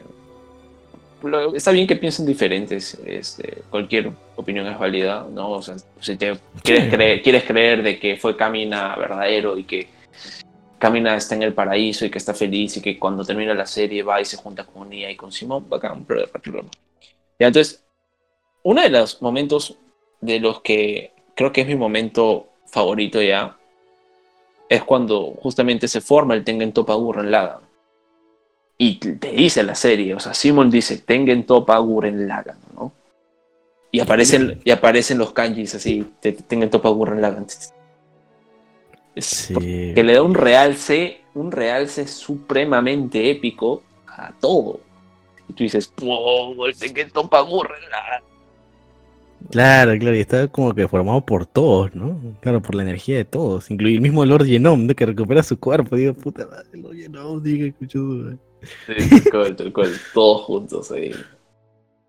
Y, y me Y gusta. Nia, y Nia le, Nia lo perdona, ¿no? Eso es, eso es interesante también, ¿no? Sí. O sea, Nia lo entiende, ¿no? Tien- Entiende por qué hizo lo que hizo, ¿no? Claro, claro, claro, claro, claro. Eso es muy, eso es muy bueno, eso es muy bueno porque no son, o sea, comprende, entiende que no son lo mismo a Lord Genome totalmente. Entonces, este, incluso este, el antiespiral usa el calificativo de amado en referencia de lo de Lord Nia y viceversa. Entonces, este, sí, muy interesante. Ahora, el tema de la pelea, creo que sobrarían adjetivos para poder calificarla, ¿no? Es jodidamente épica, es espectacular, sube la intensidad, se enfrentan de forma cósmica, es ridículo. Sí, sí. Me gusta que el- el lente- el- los lentes de Simón, eh, o sea, al pri- en un principio son los de Camina, los que son así, como, como son los de Camina, ¿no? Pero de ahí se transforman en, modo estrella como los de, como la forma del, del Gunman de Kitan, pues, ¿no? Como que siendo una mistura de ambos, ¿no? Y que las, los dos están presentes en su pelea. Sí, sí, de hecho sí, tienes razón. Pero bueno, pues, o sea, Lagann es demasiado bueno, es en serio épico, épico a más no poder. La banda sonora, el momentum, la animación, el enfrentamiento final, todo es uf, tremendo, tremendo. Literalmente es una batalla de escala cósmica y recién con Dragon Ball Super hemos vuelto a ver un ser de esas de esas de ese tamaño, ¿no? O sea, el dragón final del Dragon Ball Super dorado es el todo feo. Básicamente también es cósmico, ¿no? Gigante. Entonces, pero a mí me parecía que siempre, siempre que salía el tema de hablar de, por ejemplo, con nuestros amigos, de quién es el ser más poderoso en la historia del anime o la ficción, era el típico Doctor Manhattan, no, Thanos con el guantelete infinito en Infinity Wars, la original. No, Thanos con el corazón del universo. No, este. Y alguien siempre, Gurren Lagann, pelotudos. Y otro huevo, One Punch Man. No, este. Entonces, están La, Light con la Death Note. Light con la Death Note. Sí, o sea, Siempre sale, siempre sale. sí, pero a mí me parece que Tongen topa Gurren Lagann. Y también salía, por ejemplo, eh, Ultimate Madoka, ¿no? Pero me parece que Gurren Lagann, el Tongen topa Gurren Lagann. No quiero compararlos con otros, pero es otra escala, pues. Es otra escala, literalmente. O sea, con, con la pelea que tienen este el anti-spiral con Teño Topa Gurren yo me siento una caca, yo me siento, y menos, o sea, me siento la mosca encima de la caca, te lo juro. O sea, como, como entidad humana que habita en un planeta, me siento eso. O me siento la pulga de la mosca que está encima de la caca. A mí me hizo acordar, sí, a mí me hizo, a mí me hizo acordar mucho la sensación que me da cuando leo Lovecraft. O sea, de que finalmente somos risorios, ¿no? Algo ridículo frente al, al- la magnitud y lo abisal que es lo desconocido en el caso de Lovecraft, pero en este caso en tema de poder, ¿no? Creo que eso también es un poco el mensaje de Gurren Lagann, de decirnos de que no somos ni un parpadeo de la creación, pero que en su conjunto, como colectividad, como raza humana, podemos dejar presencia de que al menos existimos, ¿no? Un poquito Yuikari de la vieja de Shinji. Entonces, eso es interesante. Eso es interesante y es algo que está en Gurren Lagann. No es ajeno. A mí me hubiese gustado Lox, por ejemplo, yo siempre creo que te saqué en, en colación el tema cuando fuimos a ver Endgame, el día mismo de estreno, en plan dos y media de la mañana creo, y te decía que yo esperaba tal vez un más batalla galáctica, ¿te acuerdas? Y que yo te planteaba, Sí. no, que yo quería que los este, aparezcan los super, los Nova Corps y peleen en el espacio y que se enfrenten acá, acá y que sea una pelea en tal lugar, tal lugar a la vez. ¿Te acuerdas? Y te hablaba de que a lo mejor Thanos debería claro. mover un planeta y chocárselo al planeta Tierra y y Tony Stark debería sacar un rayo láser gigante a modo de satélite y destruir este planeta. ¿Te acuerdas? Y, y- y- y siempre te referenciaba que me hubiese gustado ese nivel de escala. Todo eso era un foreshadowing para Gurren Porque eh, eh, Claro. todavía no hemos visto Se- algo se- de, esa, se- de esa- Se entiende por qué no se hizo en, Claro, en claro. Que de por sí ya pagarle al todos, a todos los actores ya era comerte el presupuesto, ¿no? Sí, Pero sí, tal cual. No, no, no, o sea, de hecho no me estoy quejando del producto final de Endgame, simplemente era la expectativa o el deseo único particular la que expectativa. en mi corazoncito de friki. No es que significa que, no, es una mierda, que-". no, lo disfruté como loco, me gustó el enfrentamiento final, tuve mis críticas en la narrativa y tal, pero en fin. Eh, pero lo más cercano que he visto a esto en pelea, para algunos, este, puede ser tal vez lo que ocurre en Spawn, pero difícil también. Tendría que decir, eh, tal vez en Secret Wars, en de, de Marvel, Secret Wars, cuando los Beyonders se enfrentan a las entidades cósmicas. Pero ni siquiera es que es una pelea de este tipo, simplemente los Beyonders caminan y, camin y de ves viñetas ajenas y los derrotan a, los, a las entidades cósmicas. O ni siquiera es esto.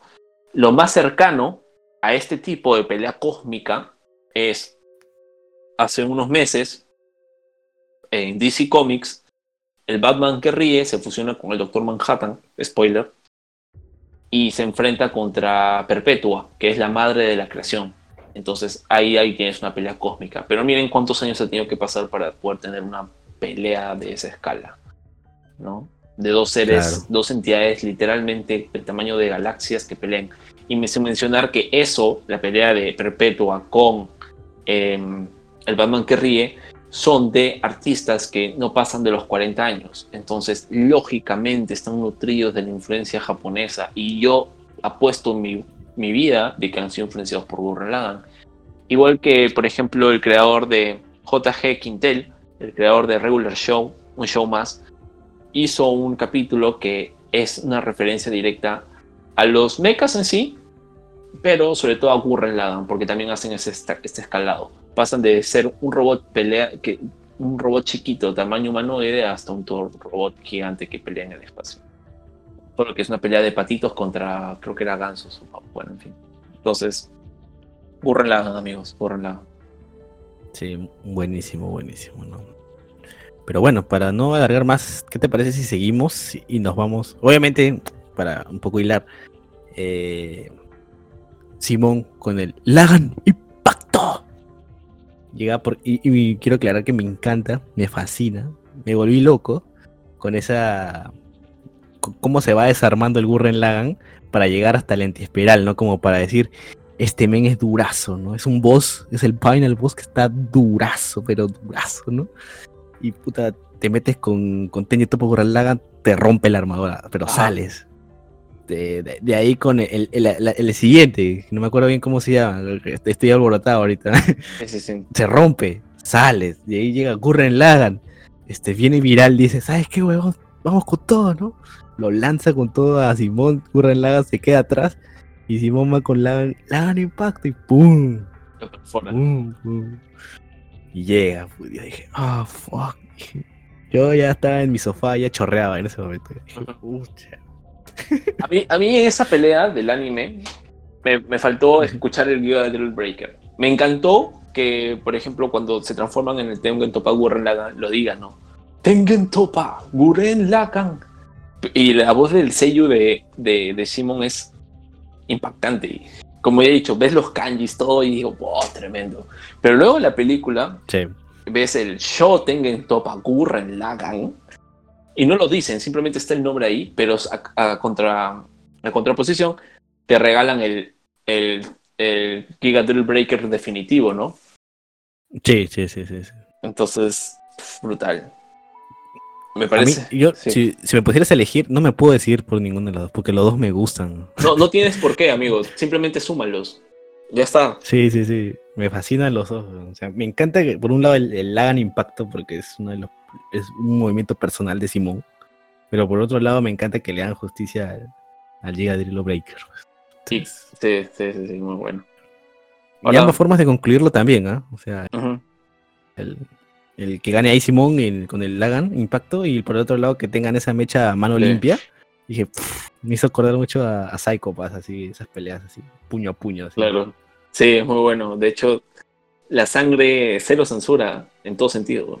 La sopa ahí por volando y tal. O sea, es que imagínate, pues, weón, o sea, estás peleando puño a puño con un ser superior, un ser más que superior, weón. Literalmente te estás enfrentando contra Dios. De hecho, eh, Simon, me parece que el, el camino del héroe de Simon es escuela, es escuela. Yo creo que todas las personas que quieren escribir tienen que aprender de cómo se desarrolla un personaje. Hay que ver a Simon, hay que ver cómo el, ritmo que le dan. Los, los personajes tienen que tener obstáculos, pero no solo externos, ¿no? no solo de saltar la valla, sino poder saltar la valla, pero que esté en tu interior. Limpiar la maleza que está ahí dentro y que no te deja dar lo mejor de ti. El tema del personaje camina como no como maestro, sino como un hermano mayor. Tremendo. Eh, Simon eh, es un personaje que tiene lo, lo, lo- lo alimentan su desarrollo con diferentes cositas. Eh, lo exponen a muchas cosas, diferentes impulsos, y todo suma, todo suma, todo suma. Los momentos más importantes o de quiebre de Simon son dos, ¿no? La muerte de Kamina y el secuestro de Nia. Tú lo ves ahí medio divagando y tal, pero inmediatamente sufre cosas, ¿no? Que, o experimenta cosas que hacen Eh, que... yo, yo acoto ahí el, el secuestro de Nia y, y entender de que ella misma le está pidiendo auxilio. Sí, claro. Muy de solo yo la conozco y sé qué me está diciendo, ¿no? Sí. Entonces, algo que siempre hacemos nosotros, Lox, y que no resiste análisis, de hecho, y me parece un buen método para medir el desarrollo de un personaje es, ves el capítulo, el Simon del capítulo 1 y el Simon que enfrenta al antiespiral, y la distancia entre ellos dos son años luz de distancia, ¿no? Figurativamente y literalmente para la serie, porque, bueno, ya sabemos que Simon en la Tierra y que el otro está en el centro del universo. Pero, o sea, es un personaje con marcados altibajos, ¿no? Como ya mencioné, la muerte de Kami, el secuestro de Nia. Y lo genial, lo genial del personaje de Simon es que es post muerte de Kamina y superarla, se da cuenta de que él solo no puede, que necesita la ayuda de la brigada Gurren hasta el final.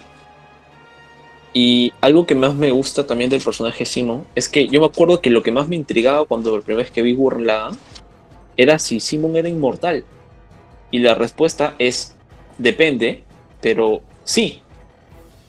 Depende de él, básicamente. Es decir, si la muerte le toca la puerta, es decisión de Simon abrir o no. Porque el tipo es tan poderoso que es como que hace acordar mucho el efecto de Aragorn de, del Señor de los Anillos. O sea, es como que ya, pues me tengo que morir porque ya me aburrí vivir, ¿no? No es que me suicido, simplemente tiene la potestad de decir, ok, muero. Simon me parece que tiene eso y que simplemente está esperando a que eh, el post, ¿no? Que las, re- las relaciones, digamos que salgan bien las relaciones diplomáticas de la paz y haber dejado a un Gary, un Dimi, Gumi, no me acuerdo cómo se llama el chico, que realmente está a la altura de las exigencias.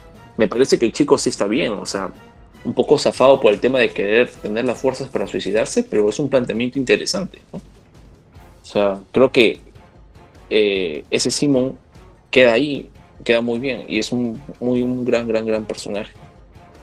Entonces, este, es increíble, o sea, pensar en un Simon que excava su propia su propia, su propia esclavitud, ¿no? Y que tiene la muerte en la mano y termina con un taladro que atravesó la fábrica del espacio-tiempo y resalto, atravesó porque en pasado, porque sigue siendo el humilde Simon, ¿no? O sea, a lo mejor Simon o Liron debieron dejar claro que un acto como alterar la realidad o revivir a alguien es sencillamente provocar el apocalipsis espiral, pero me parece que ahí está, se, se sobreentiende. Pero sí, Simon, super prota, allí arriba lo tengo con los otros grandes protagonistas del anime, ¿no? Él siempre, él también se marca sus frases. De repente no son tan pegadas como las de Camina, pero el tema de, de, de abandonar el, el futuro que dices que tendré para tener el que yo mismo formaré, una nota así. para un poco contrarrestar la idea del antiespiral. Creo que marca cómo ha evolucionado su filosofía. ¿no? De hecho, este, ahora entrando al tema de Nia, que era algo de lo que yo quería hablar, este, a Nia se le llama ley regular, ¿no? Entonces, eh, ¿por qué quiero aclarar el tema de Nia? Porque me parece que se da la, la idea de que simplemente fue un ser artificial, que no tuvo alma y que todo fue una, una burbuja, ¿no? Que no, no, no es nada, que Nia simplemente fue un robot, pero no, todo lo contrario. Le dicen un ser virtual, ¿no? Ah, se le dice un ser virtual en el sentido virtual de... eh, ahorita explico eso. Lo que pasa es que la irregular, para empezar que la llamen irregular, hace que la existencia de ella... eh, virtual, porque creo que es en el sentido literal de que ha sido programada en la causalidad, que para los espirales es muy maleable. O sea, ¿cómo y por qué? Recordemos que los antiespirales en todos los planetas insertaban esta alerta del millón de habitantes, ¿no?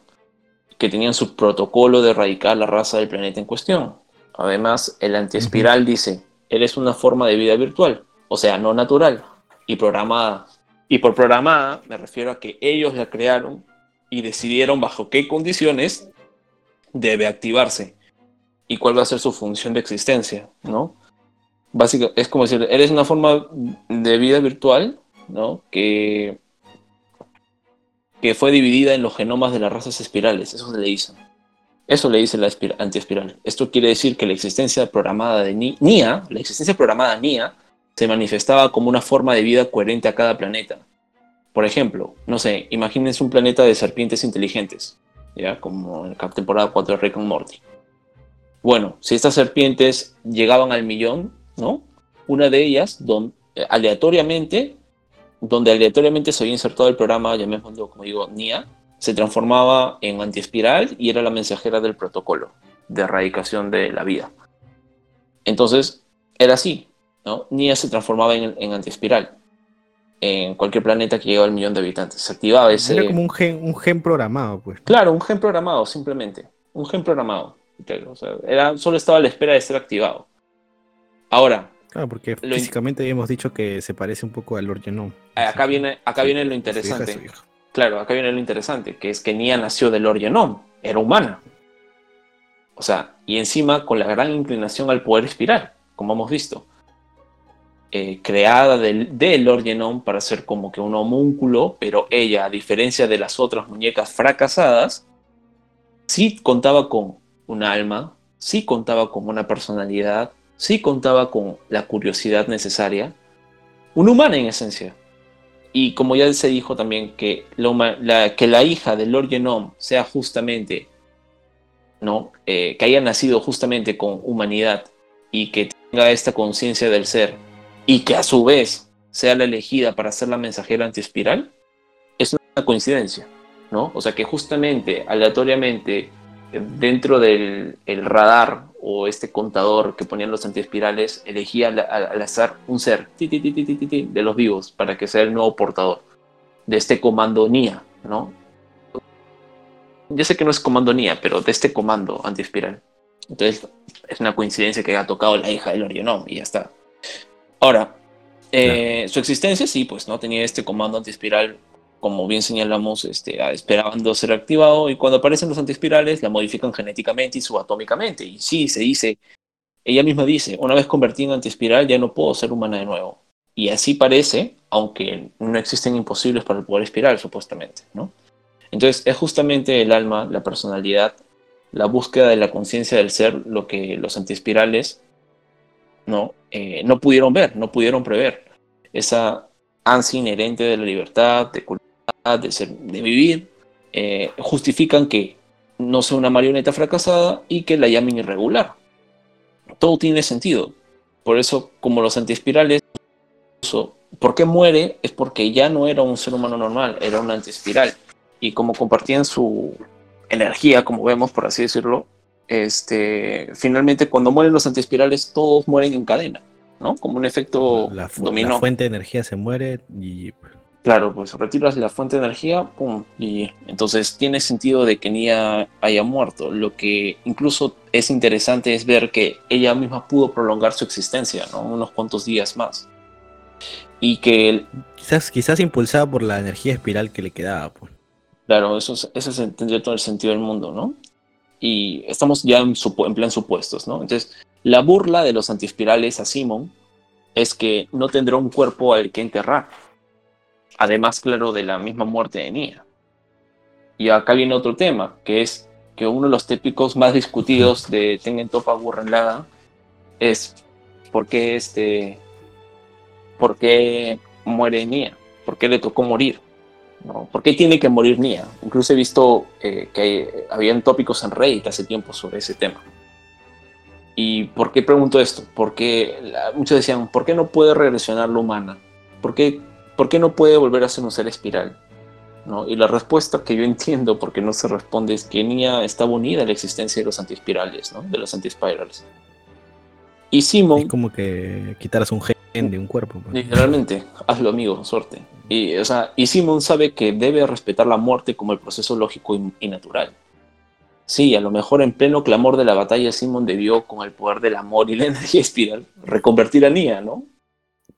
Y, y la salvaba. Ujú.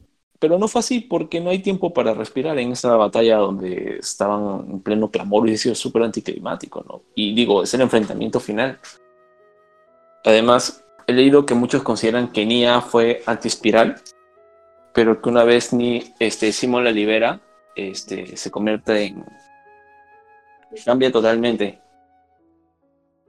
Pero no sé, o sea, yo, yo creo que finalmente cualquier punto es válido, ¿no? Con respecto a, si Nia eh, debió vivir o morir.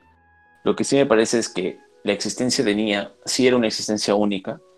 Me parece que la existencia de Nia este, sí era humana, tenía su lado humano, tenía su lado, esa de- tenía una alma, por así decirlo, una personalidad, y que amó a Simón y que tiene una buena muerte. Y porque veo muchos que, como Jimmy o, o Dario Kimi, no me acuerdo su nombre, dice, ¿por qué, ¿por qué no la revive? Así de simple, ¿no? ¿Por qué no regresiona el tiempo? Y es porque Simon ya prometió algo, acaba de prometer, incluso al antiespiral, proteger el universo, el balance, respetar las leyes físicas y, la- y el juego de la vida y la muerte, ¿no? Uno de los argumentos es que Simon usó la energía espiral para combatir y proteger al universo, para salvar a los suyos de la tiranía antiespiral. Y una vez ya lograda esta meta, ya no tiene por qué volver a usarla. Claro, Es o sea, si el Némesis espiral que le mostraban a Lord Genoma le provocó todo eso, algo tiene que calar en Simón, pues no va a ser como que no pasó nada, no hay nada, ¿no? Sí, totalmente. Y, y la mejor forma de ser coherente con eso es justamente no, no como que, ¿cómo se dice la palabra? Aprovecharse del poder espiral que tienes así irresponsablemente. Un gran poder conlleva una gran responsabilidad. Gracias, tío Ben.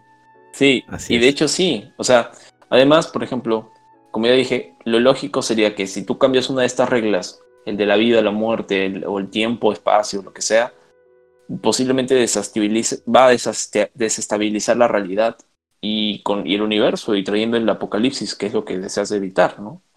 Ahora, Simon, de poder, a mí puede- me parece que sí podría traer de vuelta a Kamina, a Nia, a Kitán, pero eso no es lo correcto, porque como mismo resaltan ahí al final, es que Simon, Simon no es un dios. No, que Simon no es un dios. Aparte de revivir a Kamina, a Kitán y los otros, significa usar un poder nuevamente, como tú ya hiciste, con fines egoístas. Por el lado de los vivos, es- me parecería que estaría mal porque la civilización y las siguientes generaciones están cimentadas en el sacrificio de estos guerreros incluso del mismo, del mismo Shimon, y por eso Shimon se ausenta y desaparece también, ¿no? Porque su poder, su presencia, podía generar nuevamente lo que pasó con el primer gobierno de Rocio, ¿verdad? Sí, ¿No? bueno, claro. Entonces, bueno, sí. Este, tiene sentido que él parta como un ermitaño y se retire con todo el poder que él tiene para que la humanidad pueda tener valores más normales, ¿no? Y, y- y en, aras de la civilización y la prosperidad. Entonces, Aparte ya sabemos este, qué pasa cuando juegas con la inmortalidad, ¿no? Gracias a Darling de France. ¿no? Sí, tal cual, tal cual, tal cual, tal cual. sí, de hecho sí. Ahora, por el, eso fue por el lado de los vivos. Por el argumento del lado de los muertos, no se sabe si ellos quieren ser revividos tampoco, ¿no? Y lo más seguro es que no.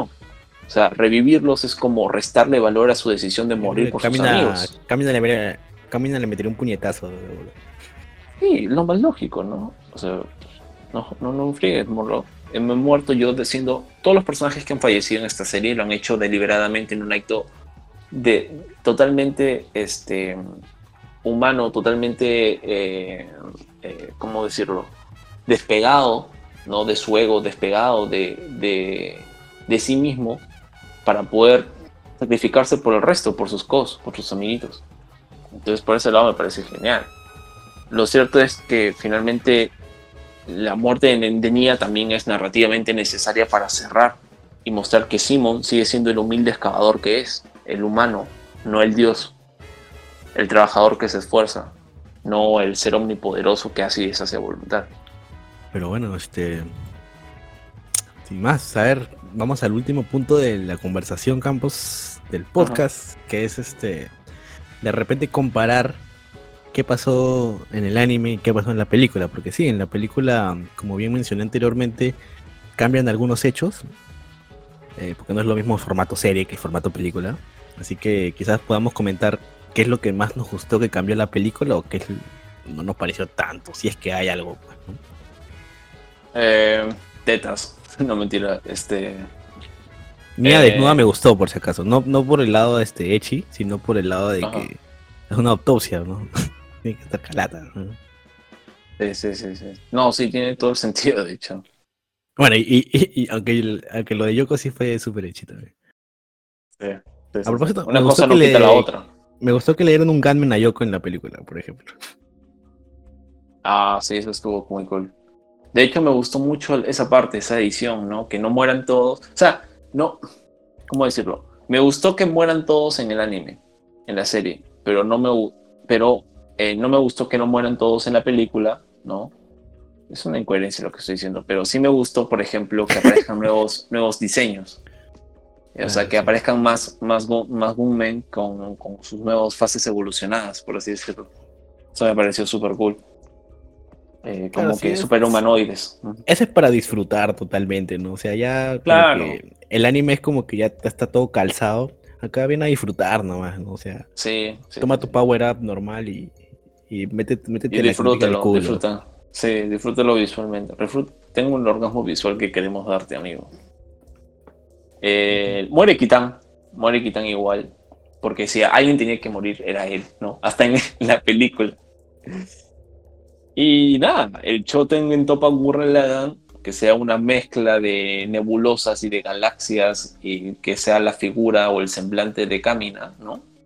10 de 10. 10 de 10. Y que el, el antiespiral crezca también. Brutal.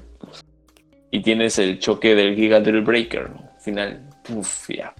También me gustó en la película que la visión que tiene de Camina Simón cuando hablan, también aparece a Kitan también. Ese me gustó bastante. Sobre todo con el feeling que le tengo a Kitan. No sé si te acuerdas. No, no me acordaba de ese detalle, por ejemplo. No me acordaba de ¿No, ese ¿No te acuerdas que sale Kitan ahí en la película? No, no, no, no me acordaba. Ya, pero sale, sa- lo- lo- lo- de tarea lo tienes este rewatcharlo por ahí, pero sí, es muy bonito. Incluso en el chiste de Kitan dice, Camina dice, oye Simón, ¿y quién es este tipo? y Ah, Kitan ok, dice, ok, ok. y Kitan- ahí en el afterlife, entre comillas, ¿no? Ya, ya, ya, creo que. Sí, sí, sí. sí. Y dice, ¿qué? ¿Cómo? Y Camina lo abraza y se me tira. Bueno, me voy a acordar de Stevie, ¿no? Sí, sí, el- el que lo jodía con ese tema, verdad, verdad, verdad. sí, ese ese es un muy buen detallito a mí. me- Sí, pero, o sea, me parece que, y que también me gusta que todos ataquen, todos tengan un ataque, y que la, la parte final de la, el intercambio de los golpes se, sea, se sienta tanto y se, sea, pucha, no sé, es poesía, poesía visual, muy bueno. muy- Eh, La verdad, no me gustó esta partecita, pero a mí me gustó también, porque todo es acá que me gusta, ¿no? Porque no, no haríamos podcast de, de este anime. Eh, cuando están en la tierra y se ve en, en el cielo la pelea, ¿no? sí, como desde uno la cuando tierra. ve a Venus. Claro. Como una proyección, claro, como cuando ves este el, el eclipse, ¿no? Que dicen ahora, ¿no? El eclipse se va a ver de acá, de este punto, ¿no? Y acá de tu país no ves ni mierda, ¿no? Pero Pero ahí está el Lagann. sí, sí, yo siento que el antiespiral está bufiado acá en la película, o sea, se siente más poder, o sea. Más Sí, creo que se le- siente. se le ve más como que infernal, ¿no? Como que figura satánica sacada del Ars Magna del Rey Salomón, así como que, bro, soy el último mal, definitivo.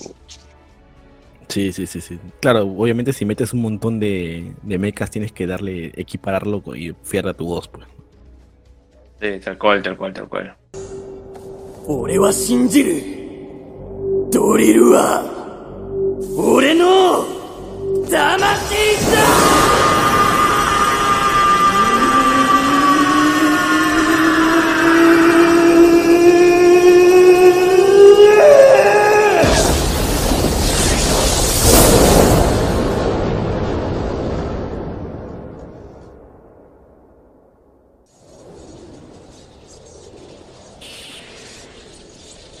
ならばこの宇宙必ず守れよ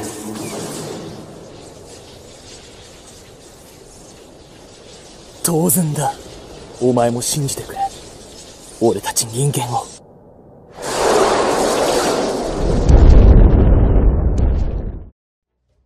Es redondísima, en, en- en serio, la, la película, la serie, el anime en general, súper, súper redondo. Es un anime inmortal, inmortal. Un anime que incluso yo recomiendo por dónde Sí, cierra, empezar a ver cierra, anime, por dónde empezar a ver anime, empezar por Gurren Lagann.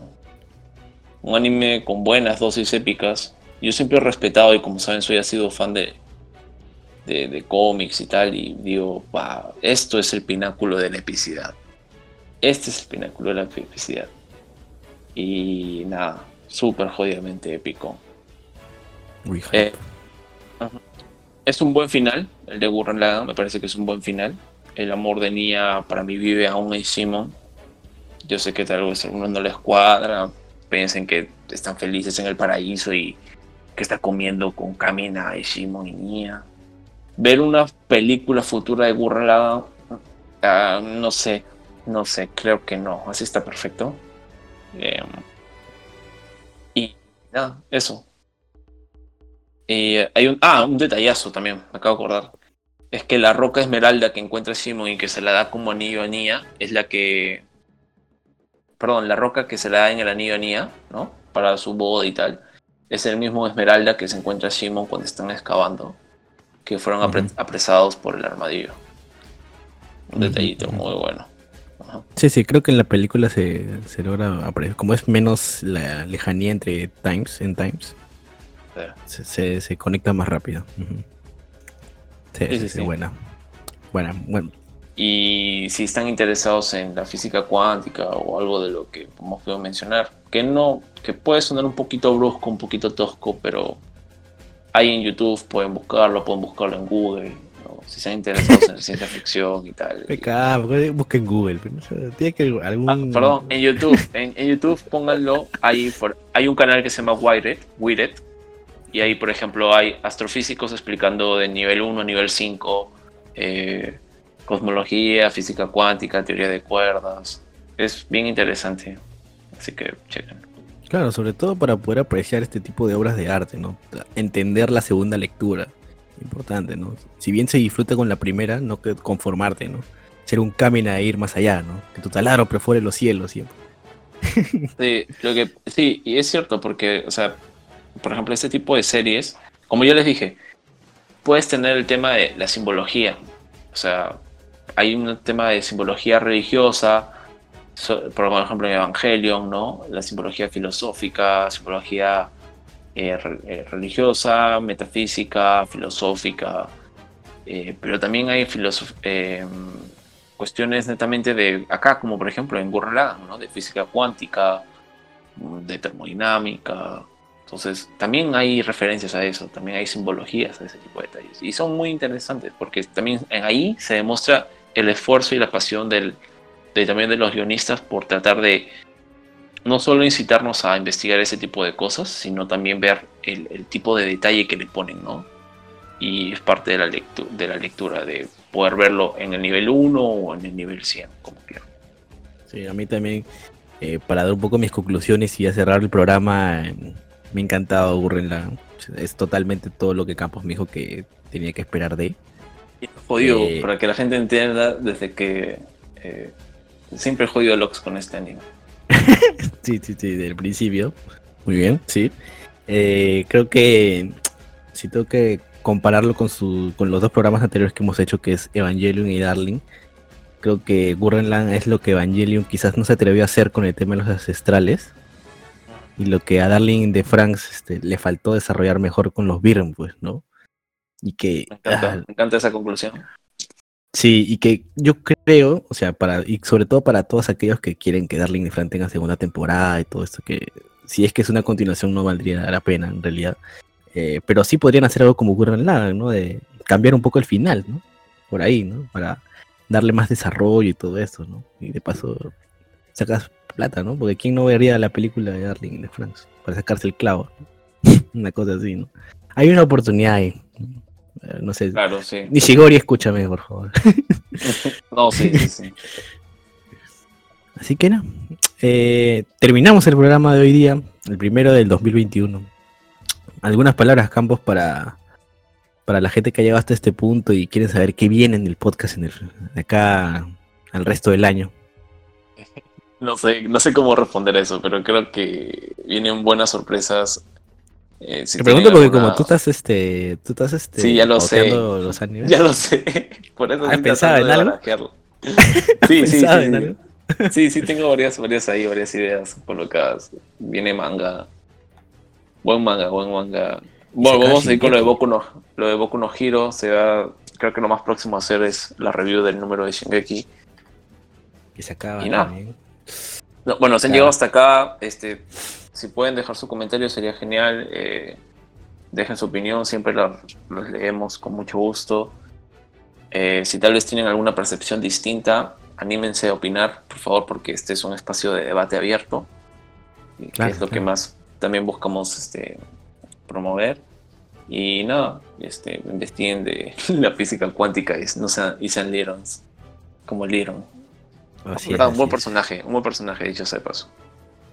Sí, sí, sí, muy buen personaje que no es trapito y me gusta ese detalle que podrían haberle hecho trapito, pero no es trapito. Es, es un personaje homosexual abiertamente y es el más pro, es el más el más inteligente de todos.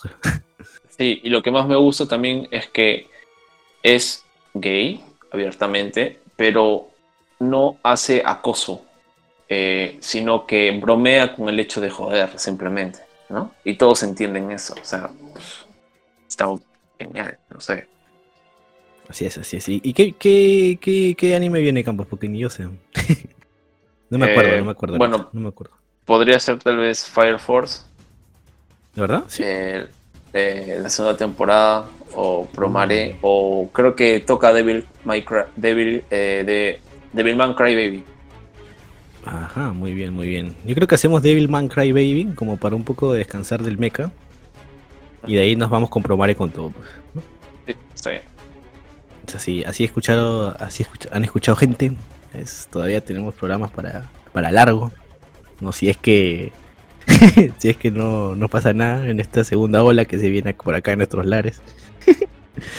Ojalá haga vacu- hagan vacunación, este, ¿cómo se dice? Va- Vacunación primaria también para podcasteros. ¿no? Tal cual. Lol. Mentira, bueno. Eh, sin más, esto ha sido todo el programa de hoy día. Gracias por escuchar. Sigan acompañándonos de aquí en adelante. Escuchen Katana Core Playlist, que sigo sumando por ahí los, los SOS que vamos poniendo.